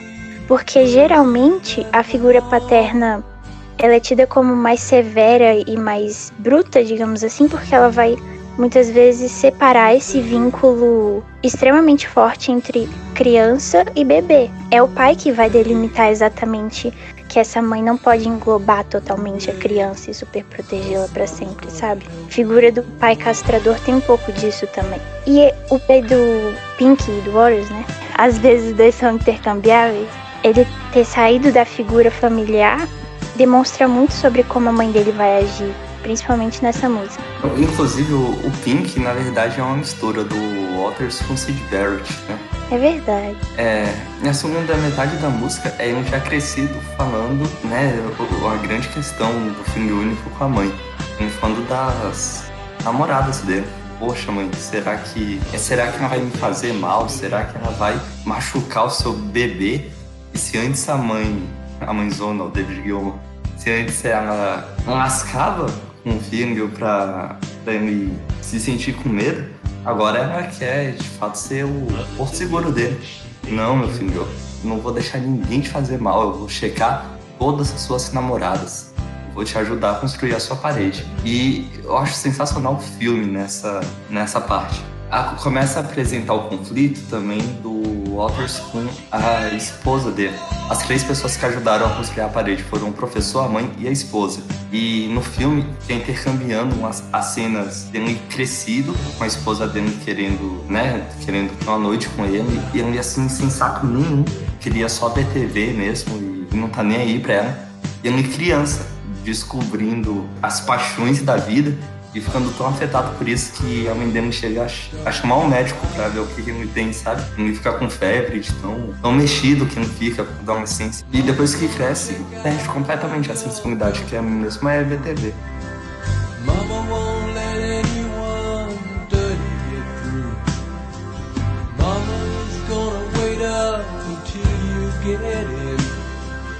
Mama will always find out where.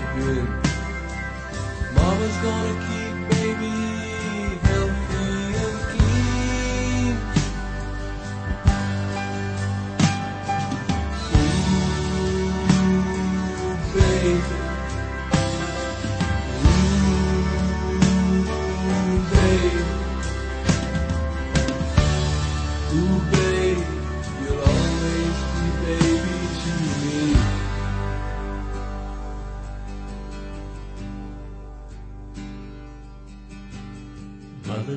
need to be so high?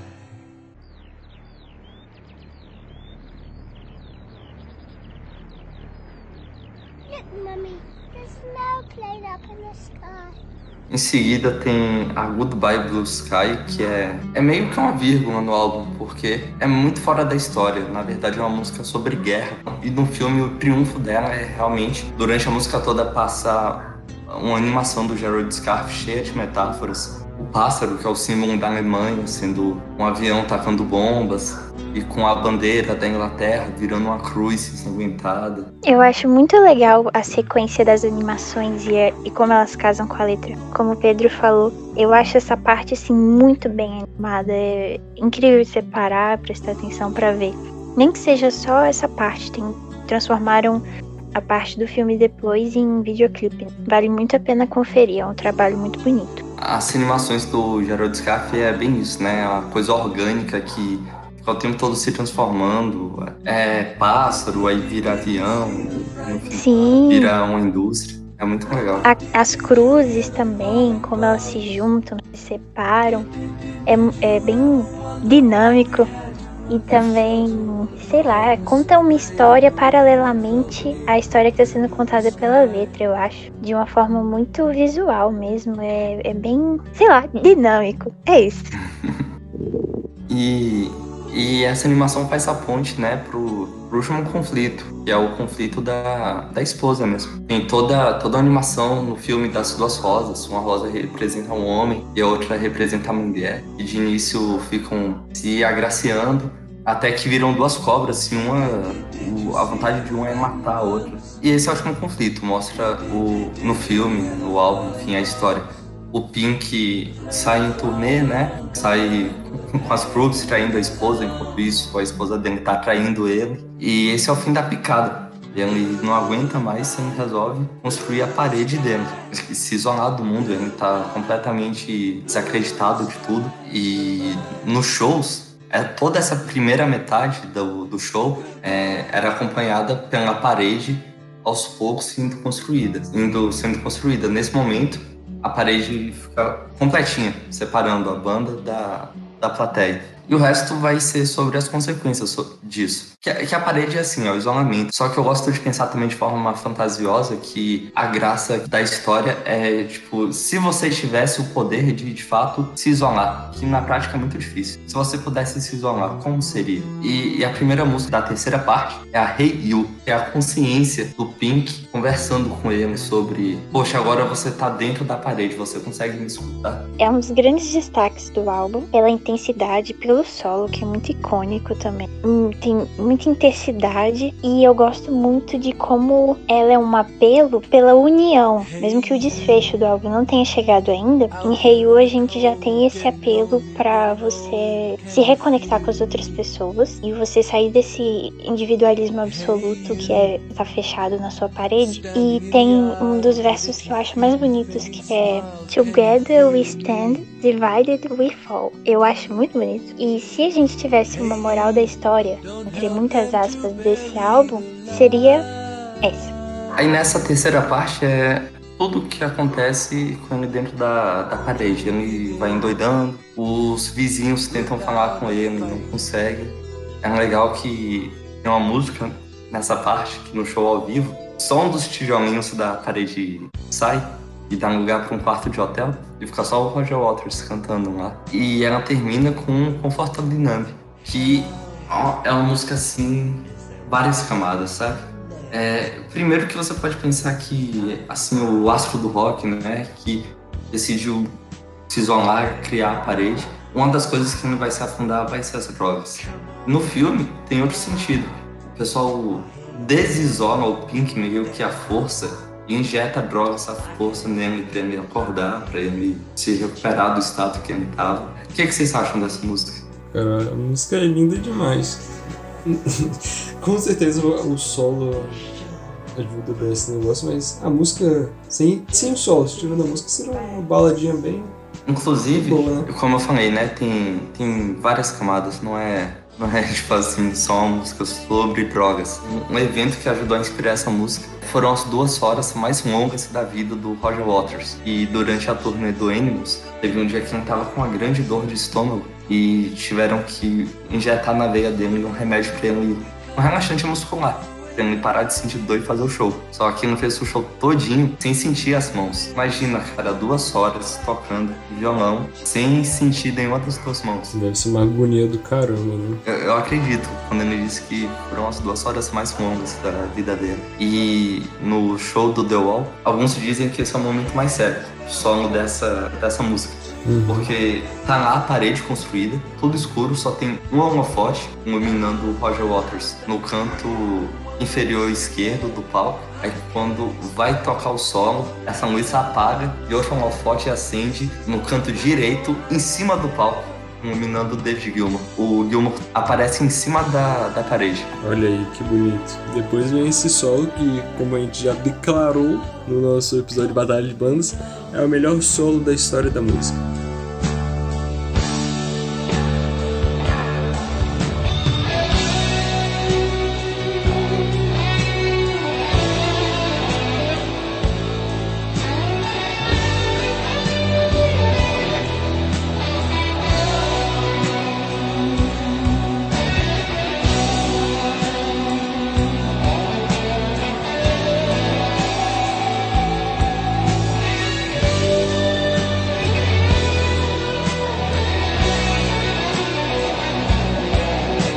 Aí a quarta parte da história também é sobre as consequências. Só que aqui é o, é o Pink de fora da, da parede, né?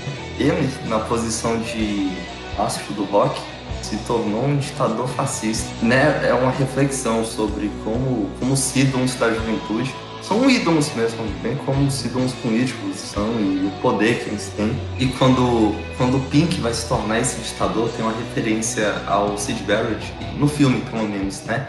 Ele raspa todos os pelos do corpo, inclusive a sobrancelha. E é muito maneiro. O, o Roger Waters nos shows com, com aquele sobretudo lá de couro, fascistoide, é, gritando com o pessoal. Que ele tava revelando a sua verdadeira forma. E no filme mostra ele fazendo a maior algazarra na, na cidade, sendo que tudo começa com um show. Um- uma referência, eu, eu acredito, à, à Noite dos Cristais, lá do, toda a história do nazismo. Inclusive, tem outra referência no Another Brick in the Wall, parte 2. E- Eles representam no filme o sonho assim de muita gente, que é a criançada se rebelando e destruindo a escola. E é pesadíssimo que eles matam o professor, eles tacam na fogueira o cara. Tá certo! É, mas, mas, isso é pesado, cara. Vendo o filme eu fiquei assustado. Mas aqui também, né? Os caras saem destruindo tudo e tudo começa com um show. Em que o Pink começa a incitar o ódio. É, esse cara é um judeu, acaba com ele. Esse outro aí bota pra fora do quarto. Quando o Pink é o ditador, todo fascistoide, é, eu acredito que é a ligação das duas metáforas da, da parede. E quando você resolve se isolar, as pessoas passam a ser só mais um tijolo para você. E elas perdem a individualidade para, de fato, constru- construir a sua parede. Aí você se torna um, um professor sem caráter, um artista fascistoide, justamente quando você constrói a sua parede. E em alguns momentos dessa parte 4, a- o Pink interior reclama querendo sair da parede. Até que a gente chega no The Trial, que é outra, é outra música que no filme ela, o vídeo é inteiramente uma animação do Gerald Scarfe. E é assim o Pink endoidecendo de vez. Essa música é um, é um julgamento, né? Um tribunal do Pink em si. Ch- Chega o juiz, que na verdade é o, é o verme que está decompondo o corpo do Pink. E, e as testemunhas são justamente quem ajudou a construir a parede. O professor, a mãe e a esposa. E essas três testemunhas, cada um é um personagem muito bem representado, assim, na, nas animações. Tanto é que no show ao vivo, cada um era um boneco inflável. Até que, depois que cada um dá o seu depoimento, aparece o juiz e fala que o Pink vai ser condenado ao pior dos, das sentenças. E nesse momento, o Pink já tá tão degradado que ele é aquela linguiçona do Another Brick in the Wall. O, o juiz condena o Pink a ter a sua parede destruída.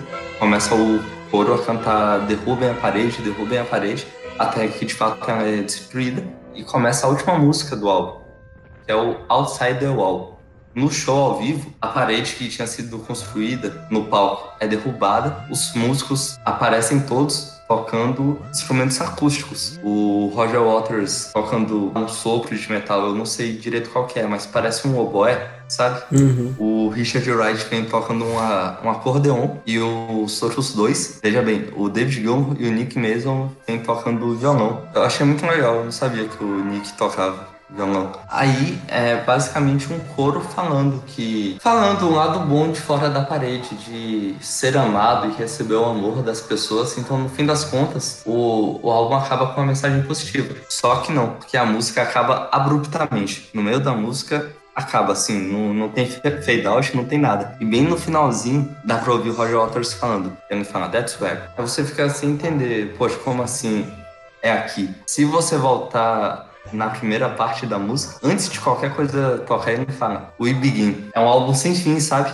O final vai direto pro começo. Olha aí. Ele só saiu da parede pra viver tudo de novo e construir a parede depois de se desiludir. Pura, cara, que insane. Uhum, total.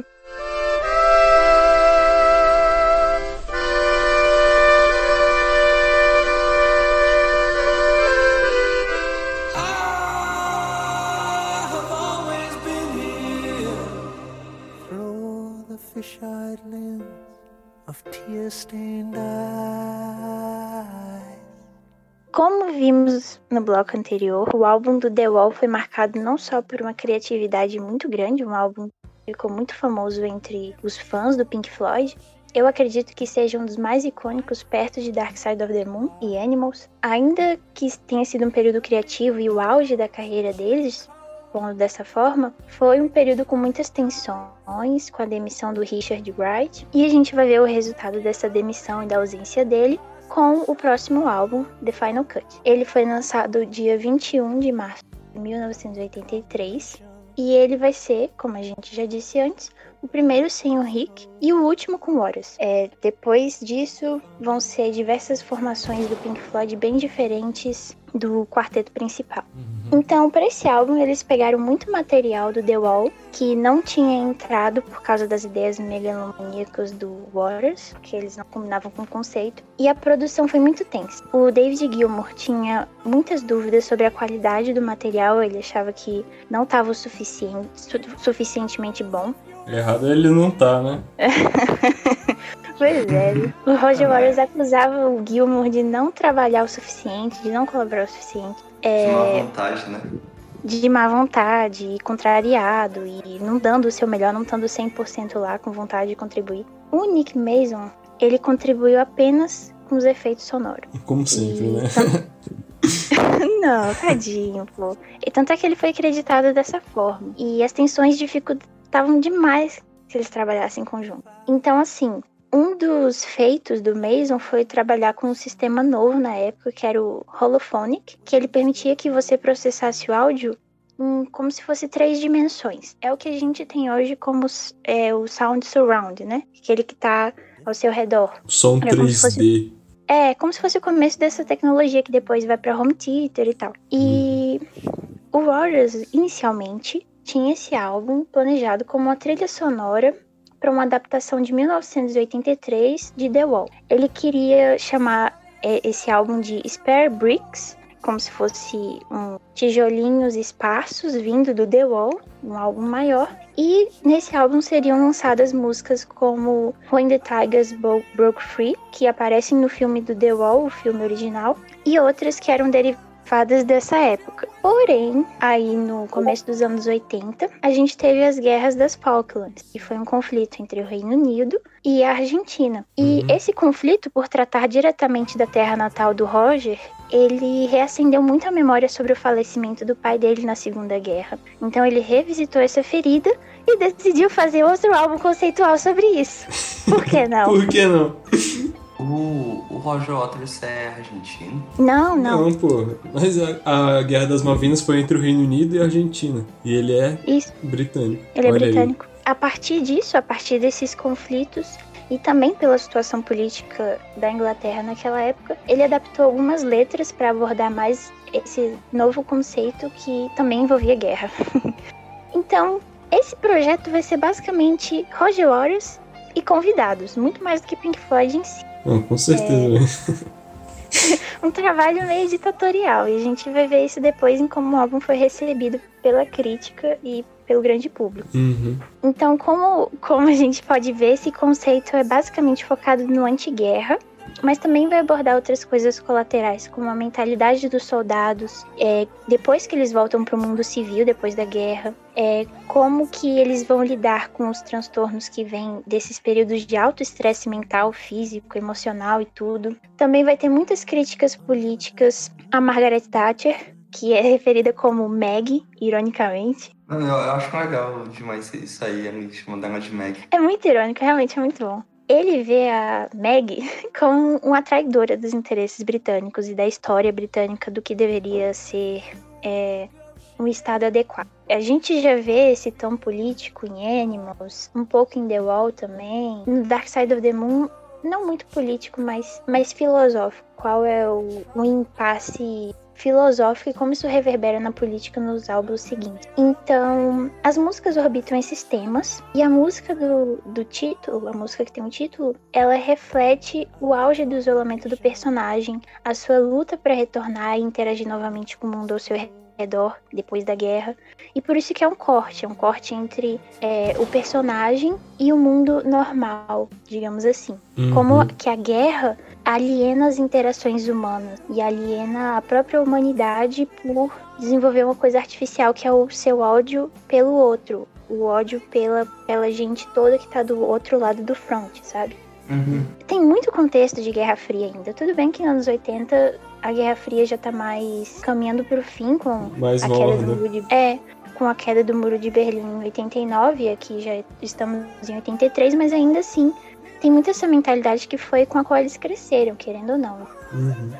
Real- realmente, o álbum fala muito da, da Guerra das Maldivas. Também Malvinas, que Maldivas é Malvinas. Maldivas é outro lugar, cara. É mesmo? É. Mas também fala muito do Japão. Você sabe por quê? Eu não entendi o porquê, tipo, estava acontecendo algo na época. Eu acho que é por causa de Two Suns and the Sunset, que, querendo ou não, fa- vai falar sobre o apocalipse nuclear, né? E algo mais próximo que a gente teve disso foi com as duas bombas que estouraram em Hiroshima e Nagasaki. Eu acho que tem a ver com isso. Uhum. É, é, E, e também ser. porque o Japão estava ascendendo como uma potência mundial nos anos 80. Foi a época de ouro do Japão, foi quando eles se recuperaram totalmente da guerra e entraram como potência, até mesmo ameaçando os Estados Unidos. Uhum. Por isso que eles falam tanto do Japão. Inclusive, nessa época, toda. Tipo, tinha uma arena específica no Japão que toda banda de rock ia pra lá, né? Incluindo o Pink Floyd. Olha só, Tá, mas vamos pra capa, vamos pra capa. Essa coisa horrorosa. Coisa feia que eu dói. não entendi essa capa. É, a arte foi do Roger Waters, né? É. Óbvio. A gente tá aqui desgraçando o Roger Waters. Não, e- até o Hipnoses ele expulsou e ele mesmo fez a capa. Isso é essa desgraça aí, velho. Ele expulsou o Hipnose, coi- coitados, porque é um grupo, né? Coitados. Nossa, a pior coisa que ele podia ter feito. Mano, Eu minha não prima de dois anos capa. faz um desenho melhor que essa bosta. Eu, eu nunca tinha entendido essa capa, eu só fui entender agora que eu fui pesquisar especificamente. Porque eu olhava, parecia que eu pensava, um círculo, um triângulo, uns retângulos assim, tá bom, né? ok, parece aqueles jogos de blocos lógicos que você dá pra criança brincar. Aham. Eu pensava nisso. Mas aí é, eu fui ver que, na verdade, essa capa é uma junção de várias insígnias e várias medalhas de guerra e de honra ao mérito que soldados ganham. Então, essa vermelhinha é uma. Como é o nome? Uma papoula. Uma flor vermelha chamada papoula, que é comumente associada no Reino Unido como uma flor para você guardar a memória daqueles que morreram em batalha, como o pai do Roger faleceu, entendeu? Uhum. E aí tem várias medalhas que foram juntas e eles capturaram só a parte que tem do cabinho delas. É, eles não pegaram a parte que tem escrito a data e o local, entendeu? Eles pegaram só a parte da fita, digamos assim, para deixar meio enigmático. E a principal é essa da papoula, tanto é que no encarte mesmo do álbum, na parte de trás, na parte de dentro, a gente vai ter essa flor, essa flor como muito recorrente. Vai até ter uma parte muito bonita que é tipo um campo de papoulas para simbolizar justamente isso, um campo sendo uma multidão de pessoas que foram mortas em combate. Aí quando eu fui ver essa explicação, eu achei, pô, faz sentido com o conceito do álbum e tudo mais. Mas continua horrorosa. Mas continua muito feia, sabe? Aí fiquei assim, ah, tá bom. Você não é um designer, Aceitei. cara. Você não é um designer. É, você não é um ator, você não é um designer. Você só é um músico. Falando desse flerte dele com, com outros campos da arte, é, ele e o Nick Mason têm formação de, de arquiteto, né? Não, eles droparam o curso. Sim, sim, mas estudou, tinha interesse. O, eles dois participaram ativamente da, da arquitetura do estúdio deles, que foi construída por Animals. Olha aí.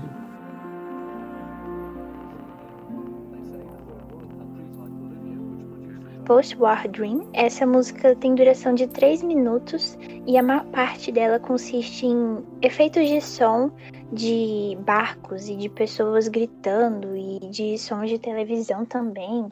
E depois vai entrar uma parte bem inquieta com os vocais do Roger Waters, com alguns elementos de orquestra. E depois isso vai se intensificar, vai ficando mais teatral mesmo, com guitarras e um negócio mais intenso. Basicamente, ele vai questionar para Maggie o que aconteceu com todo aquele sonho de uma Inglaterra e de um mundo também, porque não melhor depois da Segunda Guerra. Como que a Europa, mais especificamente a experiência dele na Inglaterra, que é a terra natal dele, acabou se perdendo do que era aquele ideal de você sair daquela euforia de ter derrotado os nazistas e pensar em construir um mundo mais inclusivo, melhor. Sonho esse do qual surgiram várias coisas boas, como a própria ONU, vários tratados que visavam a paz mundial, a não, não proliferação de armas nucleares. E como que isso foi por água abaixo, digamos assim, por causa da Guerra Fria, das constantes tensões, inclusive a crise dos mísseis de Cuba,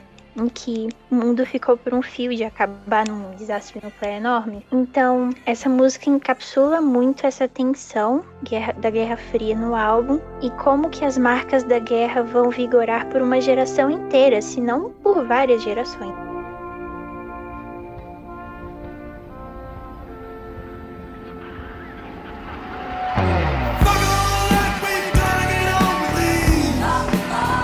Not now, John. Não agora, John. Parece aquele meme lá do Agora não, Bruno. Agora... Esse John no nome vai se referir a ser um nome comum mesmo na Inglaterra. É a única música que o David Gilmour canta. Daí você já tira, né? um- uma boa ideia de como que o resto do álbum soa. Sem ofensas. e as- a letra ela vai falar sobre a guerra, particularmente a guerra das Falklands, e mais uma vez duras críticas a Margaret Thatcher, como ela vai é, conduzir esse conflito e como que o Roger Waters vê que, que a Maggie constitui uma alegoria para todo o cinismo, ambição e corrupção que ele vê como perigos inerentes à sociedade. E ele fala que como que algumas pessoas em posição de poder podem ser muito corruptíveis. E aí ele vai, vai associar a América, a Europa, vai falar do Japão também, como que o mundo tá mudando, digamos assim, principalmente na questão japonesa, como que o Japão tá emergindo e tudo isso numa música muito brava. Algumas pessoas falam que é uma das músicas mais enérgicas e mais raivosas mesmo do, mesmo do Pink Floyd. É uma das únicas É. mús- músicas dessa banda que tem palavrão, pra vocês terem noção. É isso que eu gosto dessa música que, tipo, eu realmente não acho esse álbum ruim, mas eu acho que a falta do Soro se entender antes deixou ele muito homogêneo, tá- sabe? Tudo é muito parecido. E que, que é basicamente é, é uma hora do, do Roger Waters cantando baixinho e gritando, cantando baixinho e gritando. É, É, é um álbum sem sal. e, e essa música aí, ela, ela destoa, é um rockzão, pesadão. É, real, é realmente muito enérgica, sabe? Sim, E o baixo encarniçado é muito legal. e o refrão também, eu acho o refrão assim, caramba. Tem Acho que eu aquelas... sou comunista. Tem aquele coral, né, da, das moças também. Sim, eu vi muita gente, principalmente as reviews mais ácidas, falando que o coral é super brega, mas eu não acho.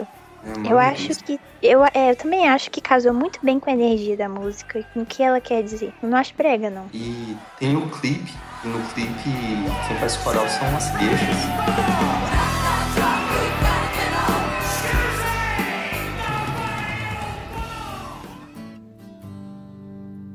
Depois de muitas músicas que soam a mesma coisa, a gente vai ter a faixa final, que é Two Suns in the Sunset, que é uma música muito marcante. Ela foi inspirada num filme chamado Ashes and Diamonds, do Andrzej Wajda. Não sei pronunciar o nome dele.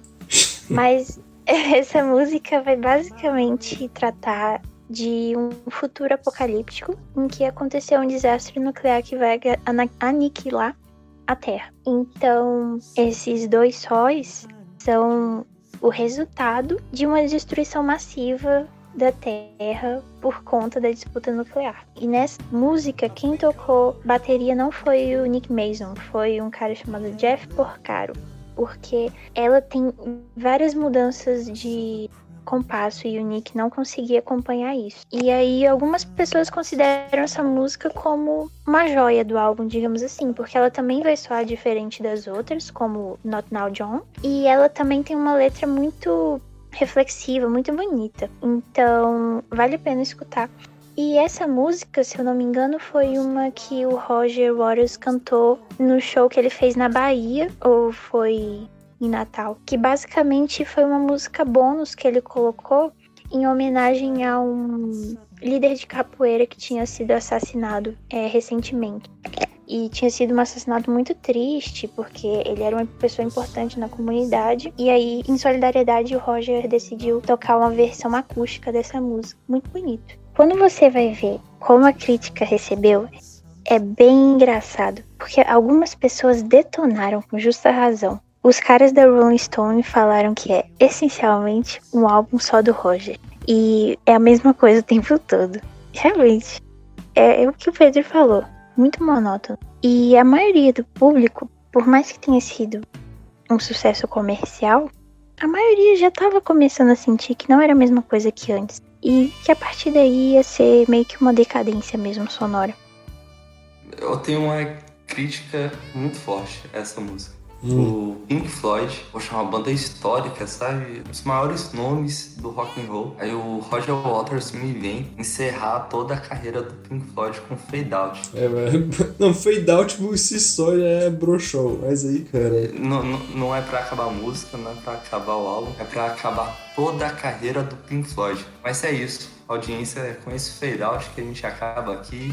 Acabou, tchau, pode ir pra casa. Só que não, isso é o que o Roger Waters pensava. Ele pensava que se ele saísse, o Pink Floyd acabou. Aí chegou o David Gilman, nananina não, vamos continuar essa bagaça que nós temos ainda coisa pra contribuir. E eles foram gravar mais um álbum. E o Richard Wright vem junto. Sim, o Richard White reentrou. Esse otário saiu, eu vou voltar porque eu vou tocar com meus amigos de verdade. Esse Roger Waters é um bananão.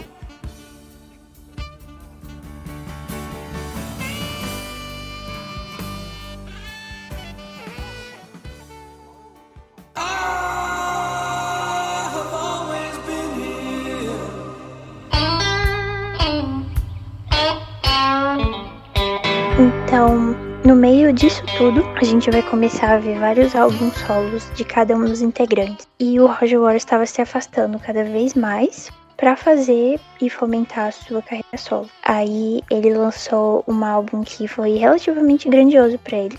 Se chamava The Pros and Cons of Hitchhiking. E a partir daí, a partir desse lançamento, ele começou a insistir que o Pink Floyd não ia se reunir assim, publicamente, ele falava isso abertamente, sem consentimento dos outros integrantes.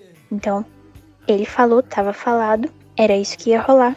E ele já estava pensando com uma mentalidade super ditatorial, né? Sem consultar os outros integrantes, porque era para ser uma banda, por mais que não estivesse funcionando dessa maneira há um tempo já. Então, teve todo um grande problema com royalty.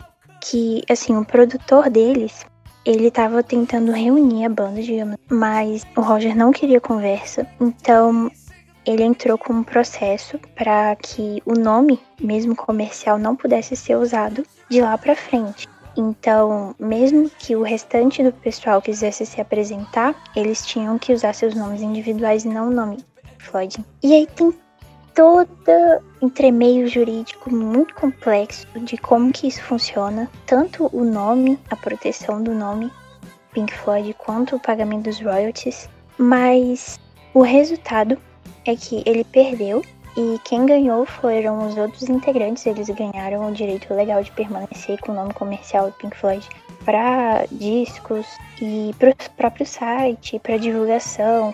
Toda essa área comercial eles ganharam e quem perdeu foi o Roger.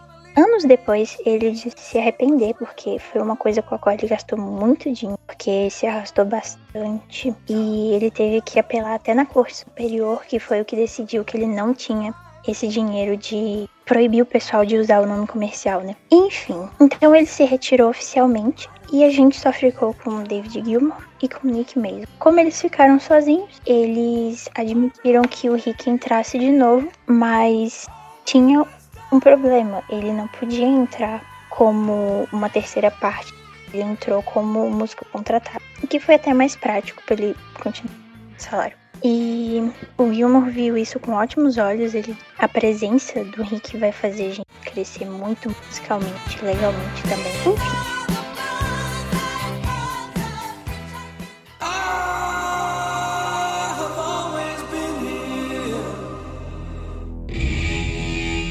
Então, depois da readmissão do Wright, eles começaram já a produzir novos conteúdos, né? Então, em 87, eles vão se sair com esse álbum e esse álbum foi marcado por todas aquelas batalhas judiciais que ainda estavam se arrastando desde o momento que o Roger saiu da banda. Inclusive, eles apresentaram muitos problemas financeiros e os custos iniciais para gravar e tudo mais foram feitos, sabe como?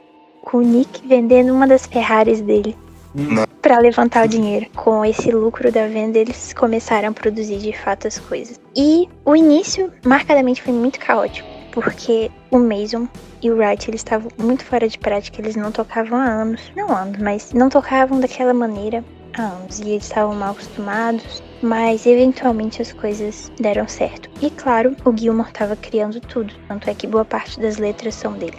Quando eles terminaram e eles foram fazer tour na América do Norte, eles fizeram isso na mesma época que Roger Waters estava fazendo a tour dele com o novo álbum que ele tinha lançado mais ou menos na mesma época. Então, eles estavam tocando nas mesmas cidades, só que as audiências do Pink Floyd estavam bem mais altas do que a do Roger. E aí criava aquela tensão, sabe? Tipo aquela mini competição mesmo. Toma! Tem uma entrevista aí que o David Gilmour dá junto do Nick, do Nick Mason. Aí, tipo, perguntam: é, por que, que você acha que essa turnê tá vendendo tão rápido? Aí eles falam: ah, é que é só. Só de saber que o Roger não tá, o pessoal compra, sabe? Comprou só de raiva. É, um bom. A capa é literalmente um bando de cama no meio do deserto e tem um cara lá sentado numa das camas. É, e assim, como isso dialoga com o título, eu não faço ideia.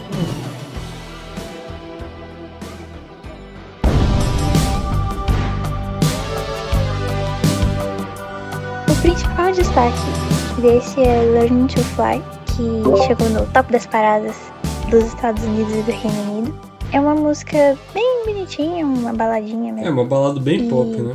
É, sim. Não à toa, chegou no topo das paradinhas. A recepção. Caíram matando. Algumas partes foram um sucesso comercial, tipo Learning to Fly foi um grande sucesso, até por ter uma parte pop e tal. E eu separei algumas reviews aqui. Uma delas é do próprio Roger Waters. o que ele falou que achou. eu acho que ele é muito sem identidade. Ele é facilmente esquecido. As músicas, no geral, são pessimamente escritas. e as letras eu nem consigo acreditar nelas. É, a composição do Gilmour é de terceira classe. Bom mesmo é o The Final Cut.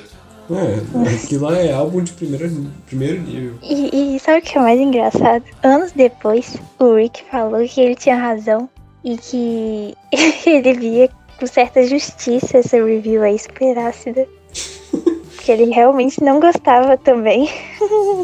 Hum. falar que, que eu prefiro bem mais o The Final Cut do que o Momentary Lapse of Reason.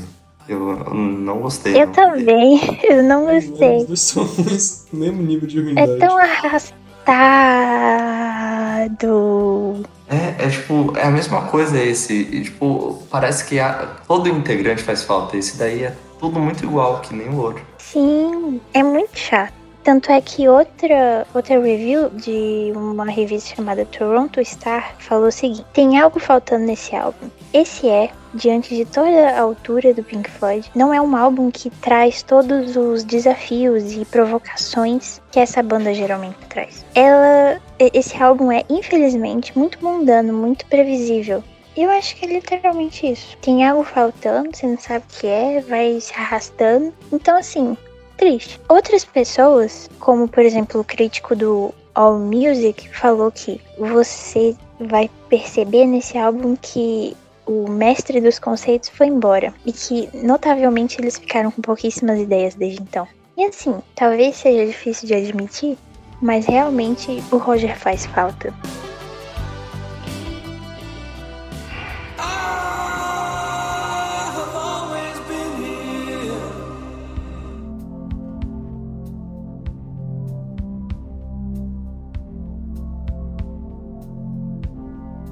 Próximo álbum, né, que vem em seguida, é o The Division Bell. Esse álbum saiu em 94. Que ele tem aquela capa bem famosa, sabe? Que são duas estátuas que podem ser interpretadas como dois rostos olhando um pro outro, ou duas metades de um mesmo rosto. É, Vocês cara. gostam dessa capa?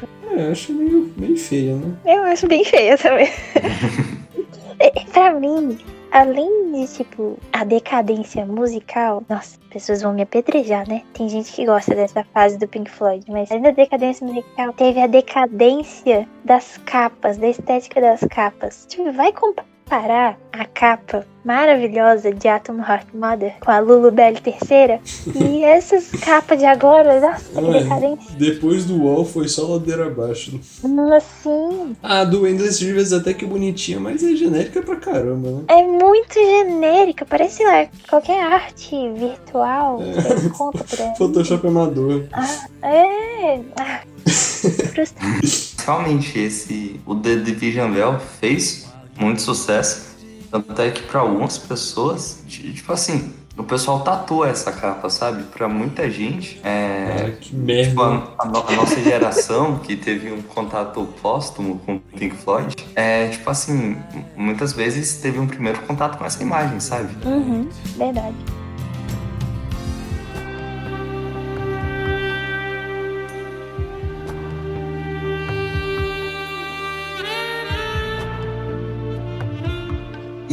Uma das músicas do, desse álbum não é, assim, das mais conhecidas, mas eu particularmente acho ela, assim, sensacional. Um, eu realmente adoro, que é a Wearing the Inside Out, que é assim, é, é realmente uma música que é destaque pro Richard Wright. E desde o Dark Side of the Moon, essa é a primeira vez que ele é o protagonista no vocal. Uhum. É, é uma música naquele estilo, sabe? É, sintetizador, saxofone, coral. E a letra é muito bacana, é um negócio meio surreal. De basicamente é ele falando de como o corpo dele tá. A manifestação material dele tá sendo desconstruída, sabe? Lá, com, com o passar do, dos anos, no envelhecimento, você se sente realmente poeira no vento, apodrecendo. Você não é nada, e você vai vestir. Vai se vestir ao avesso. Caraca. Bonita, interpretação bonita. Tô pensando Bonita ali. não, é triste, cara. Mas coisas tristes podem ser bonitas. Achei poético. É, O melhor dessa música realmente é o sax sex. É, Realmente, o que, que vocês acham dessa música? Eu, eu adoro, adoro, amo de paixão. Pra mim, o ponto Eu alto é a gosto. introdução de sax. Eu gosto do sax e eu gosto do sintetizador também. Sei lá, eu tava sentindo muita falta dos pianos, dos órgãos e dos sintetizadores do Rick, principalmente no The Final Cut e de lá em diante. E nessa música tem um revival dessa importância que o sintetizador tinha no Wish You Were Here, por exemplo. E eu gosto disso. Eu gosto dessa parte. Eu gosto da letra também. É a música que eu mais gosto desse álbum é essa. Mais do que High Hopes? Eu também. Caraca, Eu gosto mais dessa do que a de High Hopes. Eu gosto. Poxa vida, olha aí. Né, voltou a ter a alma do Pink Floyd. O que é, o, É, exatamente. Que é. Oh, mas pior que é isso mesmo. É, geralmente, quando você vê essas edits de fã, eu aqui trazendo a cultura do fandom diretamente para o Musicast. Nessas edits de fã, geralmente o pessoal coloca o Rick como o espírito, a alma, né? Uhum. Na verdade, o Rick é o espírito, aí o Nick Mason é a alma, que é a percussão, e aí a mente é o Roger Waters, que são as letras, e o coração, que é a parte que te toca mesmo com solos de guitarra, é o David Gilmour. É geralmente é essa divisão, e pra mim parece muito acertado, eu acho que é isso. Tô com a impressão de que deram qualquer coisa pro Nick mesmo, sabe? E Sim, geralmente, eu também acho. É o que sobrou. Dá pra ele. O Nick Mason, o Nick Mason é o estilo da banda. É. É aquele que se veste de cowboy e sai do ensaio na Ferrari. É ele mesmo. Tem umas fotos dele, dele na praia com as esposas e os filhos bebês. Aí tá todo mundo de sunga e o Nick de calça, cinto com espinho, chapéuzão. O cara é muito maneiro.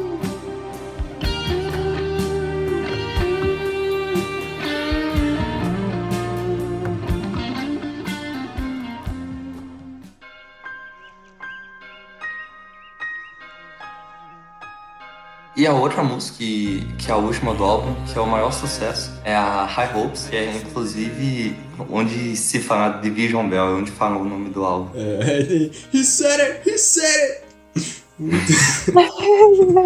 E é legal o, o início dessa música, sabe? Que tem um sino tocando, os passarinhos, o som. Me dá raiva porque o sino ele não tá no ritmo da música. Ele fica, caraca, não tá no ritmo da música. Me dá uma aflição isso daí. o toque aí. É uma música assim, né? Calminha, swingada. Fala sobre nostalgia. E tem aqui um refrão muito bonito. The grass was green, dun, dun. Aí tem um violão, né? Fica tocando o riff maneirão. Esse, esse refrão nostálgico é tão tiozão. O, o David lembrando do, de quando ele tinha cabelo, né? Eu ia fazer essa piada também, ele já tá ficando calmo. Ah, meu Deus. Essa música tem uma passagem que a bateria fica parecendo uma marcha. Vocês também tiveram essa impressão? Hum, acho que sim. Sim, sim, é verdade. Eu gosto que dá pra sentir isso. E também, eu tava vendo, tem uma parte que eles falam The Endless River Forever and Ever. E isso pode tanto ser uma referência a Emily Play, que eles falam Float on a River Forever and Ever. E também vai ser inspiração pro último álbum, The Endless River. Então, essa coisa de pra sempre, sempre no Rio, que o Cid já tinha escrito, eles revisitam agora em High Hopes e revisitam mesmo, porque é uma música sobre a juventude, sobre o passado, sobre nostalgia. E vai ser exatamente esse mar, esse rio, na verdade, de nostalgia que eles vão nomear o último trabalho, né? Uhum. Legal isso. É. A gente tava falando lá do refrão. Depois que tem o violãozinho, entra umas cordas, né? Que vão aumentando de intensidade, cada vez mais intenso. Aí quando chega no ápice, corta tudo e aparece só um piano delicado, né? Então, acho muito bonita essa parte. super delicado, né? Só, só na parte lá super aguda do piano. Vocês comentando aí sobre o rio e o mar, é, tem uma coisa muito legal sobre a gravação desse álbum, que eles gravaram num estúdio cujo dono é o David Gilmour, só que o estúdio é tipo uma casa-barco, sabe? É um estúdio barco. Olha aí.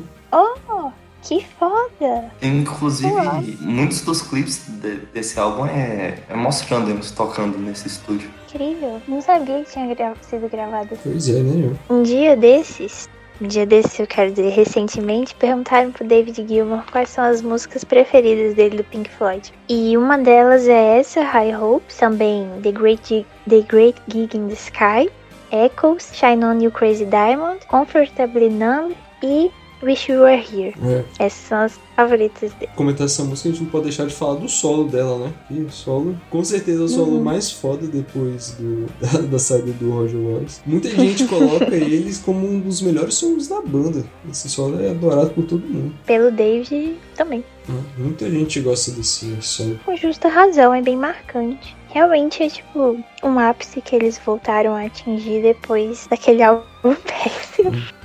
Era pra ter fechado com chave de ouro esse álbum, né? Mas depois eles quiseram lançar mais um. Mas isso não foi à toa que eles lançaram mais um.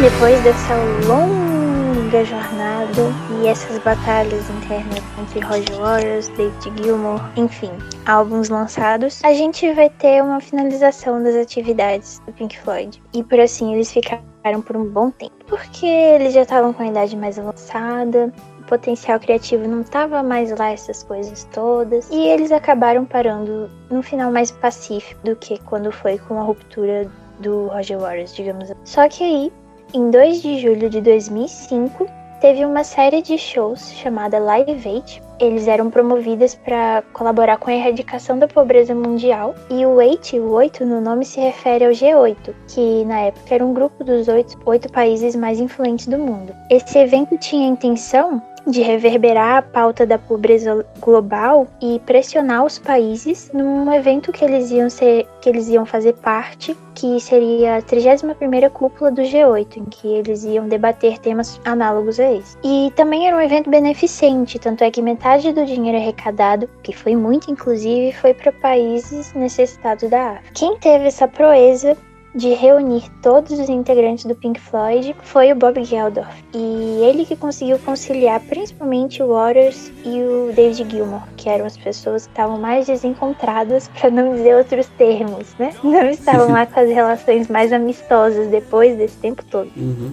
Bob Geldof foi o cara que fez o Live Aid, não foi? Exatamente, eu ia comentar isso. O Bob Geldof, que teve essa façanha de reunir o Pink Floyd, também foi o cara que fez o Live Aid de 85, do qual o Queen participou e foi Uhum. épico. É, e ele também é o ator que faz o Pink no filme do The Wall. Uhum, sim. Então, foi tenso esse show. Já a setlist foi motivo de discórdia. mas acabou sendo Brief, Money, Wish You Were Here, Comfort- Comfortably Numb e fechou nessa. Um dos principais sucessos da fase mais clássica do Pink Floyd. E a música Wish You Were Here foi dedicada ao Sid.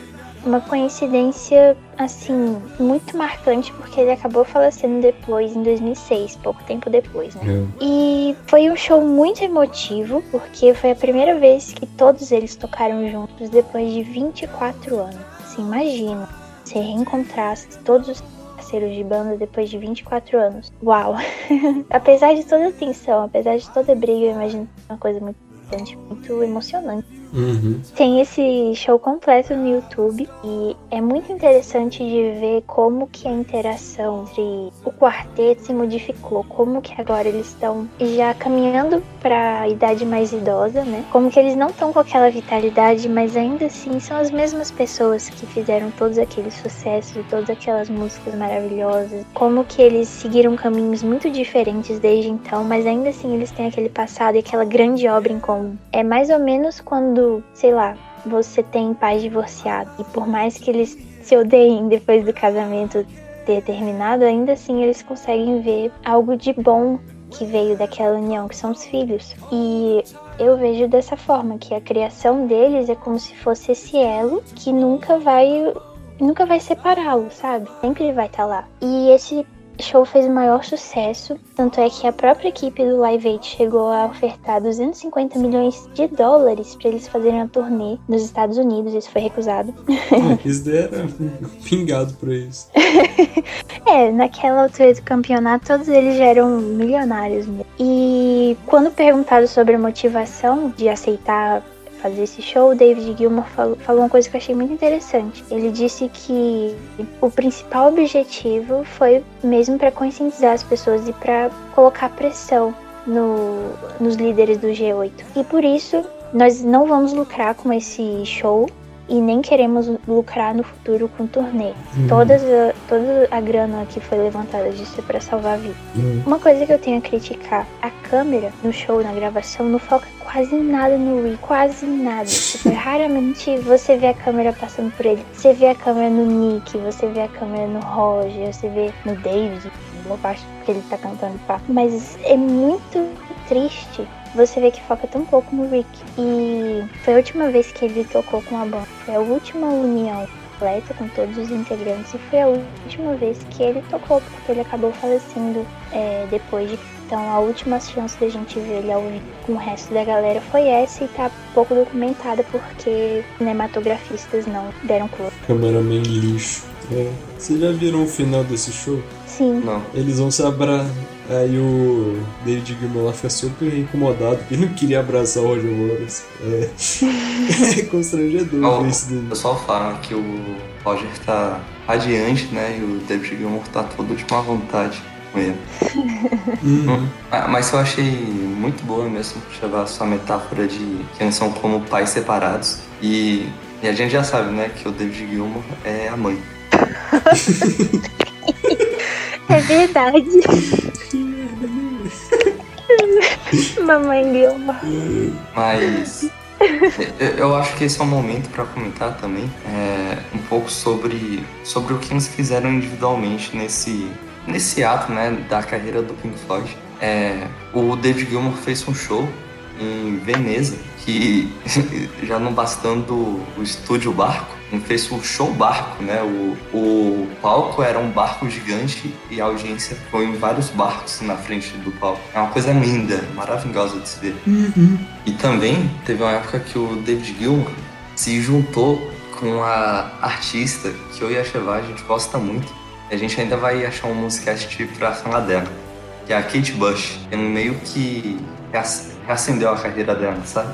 Nossa, é verdade. Essa apresentação é fenomenal. Todo mundo tem que ver. David Gilmour no auge do seu cabelinho de tiozão.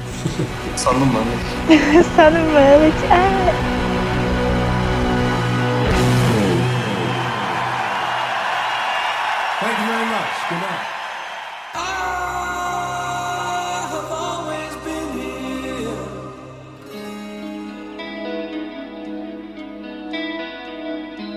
E com esse clima de despedida, a gente vai acabar tendo o último álbum do Pink Floyd saindo em 7 de novembro de 2014, relativamente bem recente. Inclusive, eu preciso informar mais uma vez, trazendo informações do fandom para vocês, do Musicast, que nessa época eu já fazia parte. Eu já não fazia parte, eu acompanhava alguns blogs de fãs do Pink Floyd e o pessoal tava simplesmente em polvorosa em 2014. Esse lançamento era super esperado. Eu, naquela época, até hoje também, não era muito fã dos últimos álbuns. Eu sempre gostei mais daquela parte mais psicodélica, daquela parte mais clássica do Pink Floyd. Então, eu não tava tão animada porque pra mim ia ser aquela coisa meio, ai, saco, David Gilmour fazendo solos de 30 minutos de novo. Eu não quero mais disso. Mas aí você descobriu que na verdade o álbum era sobre o Richard Wright fazendo solos de 30 minutos. Pós-mortem ainda por cima. Não, mas. Eu lembro, é, isso foi acho que em janeiro de 2014, fevereiro, saiu. Não sei a essa altura do campeonato se saiu ou se foi vazado, né? Não sei se foi lançado com consentimento ou não. Uma, pri- uma, uma trivia de seis minutos do Endless River. E aí o pessoal ficava, nossa, esse álbum vai ser muito bom. Olha só, é o material que eles conseguiram recuperar do Rick. Oh meu Deus, o Pink Floyd está voltando, como se fosse tipo o Messias voltando. e, e eu ouvi aquilo com todas as expectativas já criadas, né? E quando eu terminei, eu fiquei assim, gente, seis minutos da mesma coisa, eu não entendi a hype que isso tá tendo, não. E eu não entendi o conceito mesmo. Agora, ouvindo pela segunda vez para gravar o Musicast, eu consegui entender um pouco melhor. Esse é um álbum bem lento, bem lento mesmo. e assim, os acordes, os, os próprios floreios da guitarra se repetem bastante. E é um álbum instru instrumental, exceto a última faixa, que só ela tem vocais e letra. Todas as outras são 100% instrumentais. Então a interpretação que eu faço desse álbum é que ele é um álbum mais ambiente, sabe? Tem uma tendência na música instrumental que é essa música mais de ambiente. E para mim eu acho que é isso. Uhum. Ele, ele deixa uma impressão de que tá preparando um clímax tá subindo pra um clímax, mas ele nunca chega. É uma coisa meio assim, inacabada, muito atmosférica, muito vasta. É, tem muita coisa para explorar, mas é um horizonte amplo que não foca em quase nada. É um álbum meio amplo mesmo. E isso eu acho que não é culpa nem da, nem da produção musical, nem dos próprios integrantes da banda. Eu acho que na verdade isso é proposital. Eu tava vendo algumas entrevistas e elas que me deram essa pista que talvez isso tudo, esse aspecto todo seja proposital. É porque o David Gilmour vê esse álbum como uma finalização, uma proposta diferente do resto da carreira do Pink Floyd e algo voltado para o legado que eles já deixaram. Então seria uma espécie de fechamento, uma representação mais generalista de todo o legado da banda e um descanso desse legado, mais especificamente um, des um descanso pro Richard. Uhum. É, a gente vê que o Richard sempre foi uma presença meio deixada de lado, mesmo ele tendo uma, uma importância enorme para compor o que a gente entende como algo que soa como Pink Floyd. Então, é principalmente nesses anos finais em que ele estava afastado, que ele foi que ele foi demitido, que ele teve dificuldades para voltar, que ele não se encontrava no resto da banda, etc. É, eu acredito que o David, o Nick e o Pink Floyd como uma banda como uma entidade extra queria dar esse sossego para ele, para a obra dele, porque esse material foi gravado na era do The Division Bell. Metade do álbum seria o que hoje em dia é o The Endless River. Então eles pegaram esse material, por isso tem tanta coisa do Rick. Uhum. Então, assim, são composições feitas em ciclos, parecidas com a de Shine On You Crazy Diamond, é, fases, né, ritos. E esses ritos são bem repetitivos, tem muito a presença do Rick nos sintetizadores, nos órgãos, nos teclados, nos pianos. E alguns acordes vão fazer referência direta a partes importantes da carreira do Pink Floyd. Por isso que a gente fala isso do legado, né? São os acordes ou é a progressão? Porque um acorde precisa nada, né? A progressão foi mal. Quando você para pra pensar que a última coisa que você vai ouvir do Rich é tão triste, né? Que é tipo uma despedida. Ah, mas é uma Mas é despedida do, álbum- do- da banda inteira, né? Você nunca mais vai escutar nada do, de todo mundo junto lá. É, mas eles estão vivos ainda, né? Ele não. É. Mas eu entendo, sim, eu vejo dessa forma. Uhum. Eu pesquisando sobre esse, esse álbum, eu vi uma análise na- do Globo, sobre, fazendo análise sobre esse álbum, que é do Arthur Dapiev, e a forma que ele descreveu essa, esse álbum eu achei bem interessante e de certa forma eu concordo com ele. É meio na linha que a Chava falou, né? Ele disse que a discografia do Pink Floyd é como se fosse um grande filme épico, e esse álbum são as músicas que tocam quando sobem os créditos do filme. Que bonito isso.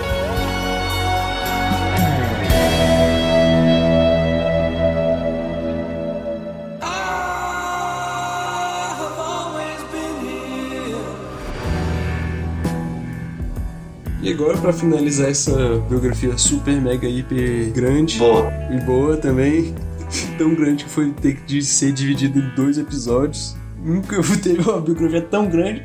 Vamos lá. Qual foi o legado do Pink Floyd? Pra mim, é, é bastante parecido com o que vocês falaram a- agora no último bloco, de que é um grande filme épico e é realmente uma, uma baita de uma trilogia. Hum, Eu, eu acho que é muito bacana de pra falar e, e comparando com Led Zeppelin, porque, assim, é indiscutível. Ou tem três bandas que são as maiores do rock. O- os Beatles são a maior banda, assim, de importância histórica, mas o Pink Floyd e o Led Zeppelin dividem, assim, o posto de maior banda, sabe? Só que enquanto o Led Zeppelin teve uma. interromper, foi interrompida, é, foi obrigada a interromper porque um integrante morreu, o Pink Floyd tipo, praticamente tá aqui até ontem. Eles tiveram vários auges, sabe? Você pega fase psicodélica, progressiva, a clássica e essa última, todos têm um grande álbum, todos têm assim, não dá pra falar, essa fase aqui é o auge, o resto não é tanto. Não, Uhum. poxa, é uma vida mesmo, sabe? O Pink Floyd, assim, é uma banda que foi tão importante historicamente que eu, antes de conhecer o Pink Floyd, sabia que já existia algo como o Pink Floyd e eu queria conhecer, sabe? Eu já Não. conhecia a Lacuna. Como assim, cara? Eu vou explicar. Por causa de referências, assim, que a gente tem de outras artes, de, lá, vindo do desenho, vindo o pessoal falar sobre música, a gente entende que existiu uma grande banda de rock dos anos 70, a gente cria uma ideia do rock, que compunha óperas, que compunha coisas progressivas, que era experimentalista. Várias bandas se encaixam mais ou menos nesse nisso. Mas eu acho que o Pink Floyd é de fato o maior exemplo, sabe? O maior ícone desse, desse rock que vai ficar para a história.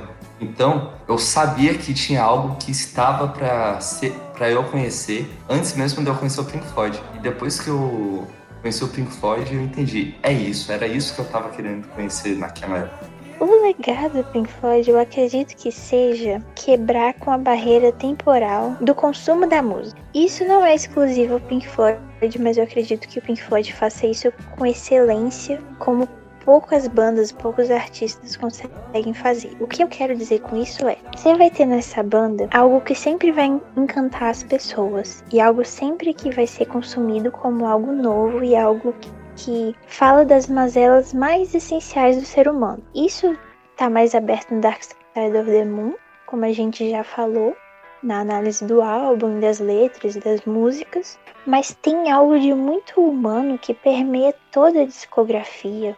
E é como o Pedro falou, é um tempo de uma vida. É um desenvolvimento orgânico mesmo. É, você não vai ter uma fase que era totalmente desconexa das demais. Mesmo com mudanças extremas na composição dos integrantes, ainda vai ter aquele passado comum. Ainda vai ter aquele link com o resto da discografia, mesmo que ele seja mínimo, como nos álbuns mais, mais novos, né? Mas ele ainda vai estar tá lá e, e eles conseguiram trazer para o mainstream e consolidar técnicas que na época eram restritas a universitários desleixados do Reino Unido, entende? Aquilo, por exemplo, no comecinho aquela psicodelia era vista como coisa de drogado e hoje em dia a Continua gente sendo entende... assim.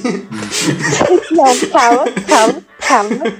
Hoje em dia ainda é uma coisa associada a drogas ilícitas, mas virou uma coisa cool entra e sai de moda psicodelia. Naquela época, não era cool, era só coisa de drogado. Hoje em dia, é coisa de drogado cool. Drogado. Não eram drogados. E a gente tem que confiar neles. É só É. o Cid que era, né? Ele, Você pode confiar em nós. como a gente já disse, ele usava por todo mundo do grupo, Cid Barrett. Ai, mas eu acho que o legal do Pink Floyd é jus- justamente esse. Trazer, trazer uma identidade pra música que é uma coisa que não fica datada, é uma coisa que não fica velha. Tanto é que você vai ter gerações e gerações que vão conhecer as músicas deles, vão se apaixonar. E mesmo que o, o mundo moderno mudado muito daquela época pra cá, pra época mais clássica, digamos assim, são, são letras e são composições que se aplicam e que fazem as pessoas pensar. Eu acho que isso é o que atrai muita gente, faz as pessoas pensarem e não somente isso, mas confortam também. Então, vai ser uma banda na qual você vai achar uma identificação para alguns sofrimentos, questionamentos que assolam a humanidade há séculos. E vai ser uma banda que vai te fazer pensar ainda mais neles também. E isso é interessante, Eva. Eu tava vendo uns vídeos antes da, da gravação e sabe aquele canal do Alta Fidelidade? Uhum. Uhum, sim. É, era um vídeo deles e o, o Bonfá falou o seguinte: é, o, o- tipo assim, o- foi com o Pink Floyd que ele começou a pensar e mas hoje em dia ele não concorda muito com Roger Waters. E realmente, um, um dos legados do Pink Floyd é esse de banda politizada, de falar de política. E, assim, eu acredito que uma, uma parcela mínima dos fãs do Pink Floyd lá, concordem muito com Roger Waters. Concordem 90% na, na ideologia dele. Só que é um. Talvez não para essa geração e para as que estão por vir, mas as gerações que cresceram na época que eles estavam ativos, foi assim um primeiro contato com, com pensamento crítico, sabe, na música, foi um primeiro contato. Por mais que muita gente fosse, fosse discordar depois, foi graças ao Pink Floyd que nós começaram a pensar. É, não, não tem outra banda assim muito grande da década de 70 que tenha um discurso tão politizado, né? Ou tem? Acho que não. Acho Eu que não não, cara. consigo me recordar. É, eles que começaram com essa parada. É, por mais que nos anos 60 e 70 tivesse toda aquela mobilização pelos direitos civis, é, várias pautas identitárias e tudo mais, eu não consigo me recordar de nenhuma outra banda que tenha tido uma proporção tão grande que seja tão politizada. Algumas bandas posteriormente, mais recentemente, mas naquela época eu realmente me recordar agora. Uhum. E o que eu acho interessante é isso que o Pedro falou. Que às vezes você vai ter pessoas que vão gostar muito da arte deles, da música, e ainda assim não concordam totalmente. Tem muitas pessoas, principalmente assim, pessoas da idade dos nossos pais, até um pouco mais velhos, que tendem a ser um pouco mais conservadoras, mas ainda assim gostam muito do Pink Floyd. E inclusive das músicas mais políticas, digamos assim, como Animals, que é um álbum clássico deles. Então, eu acho que o discurso do Roger Waters, ele transcende muitas vezes o objetivo que ele tem. Talvez ele objetivasse conquistar muito mais pessoas para ver algumas visões políticas, mas a música fala mais alta que as intenções dele, sabe?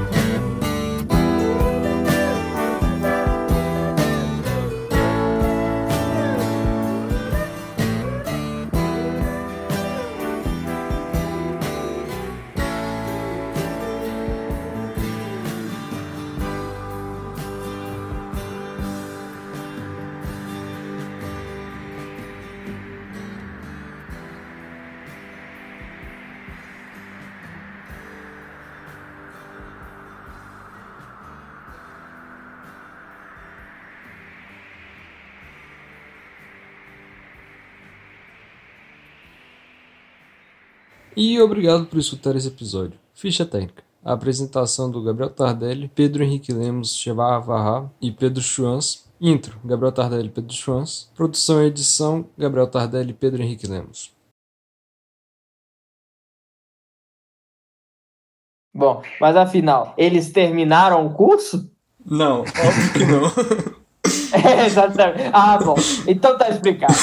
Mas é, todo músico de sucesso tem que trancar algum curso. Como eu já disse no episódio de dissecação musical, né? Aqui, mais uma vez, confirmando a tese de que para ser um bom músico, você tem que largar sua faculdade. Exatamente, você tem que entrar na faculdade e largar no meio. É, exatamente.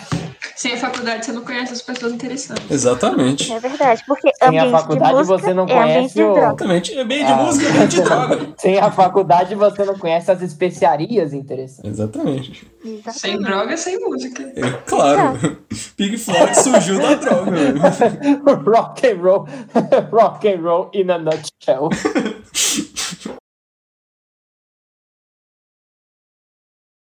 Deixa eu ver, você sabe a história de quem foi a Emily, né? Uhum, eu que te mandei, pô. Não, mas eu, eu não li. Eu, tô falando isso justamente pra você contar agora. É pro público, o público não precisa saber. Pergunta retórica.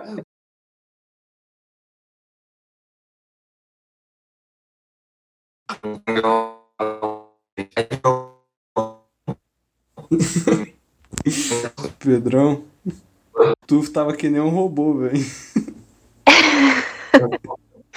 Ah, tá. Não. Oi, oi, oi. Vai ter que repetir tudo, cara. Não dá. Tava todo travado. Tá, eu, eu vou repetir, mas. Como assim tava que nem um lobão? Robô. Ah, robô. Pedrão, fã do Lobão. Pedrão, fã do Lobão, campeão mundial de punheta de palmole. Há quantos É. episódios consecutivos falando do Lobão? A gente tem que começar a contar esse tipo de coisa. Estamos a zero episódios sem falar do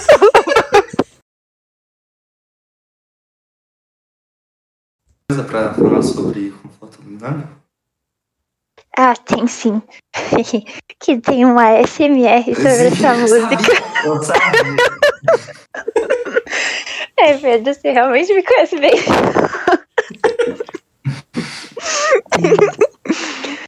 Ai, Ai. É só isso mesmo. Acho válido. Podemos prosseguir. Ai, ai. Enfim. É, E é isso aí. Acabou, então acabou, acabou o programa.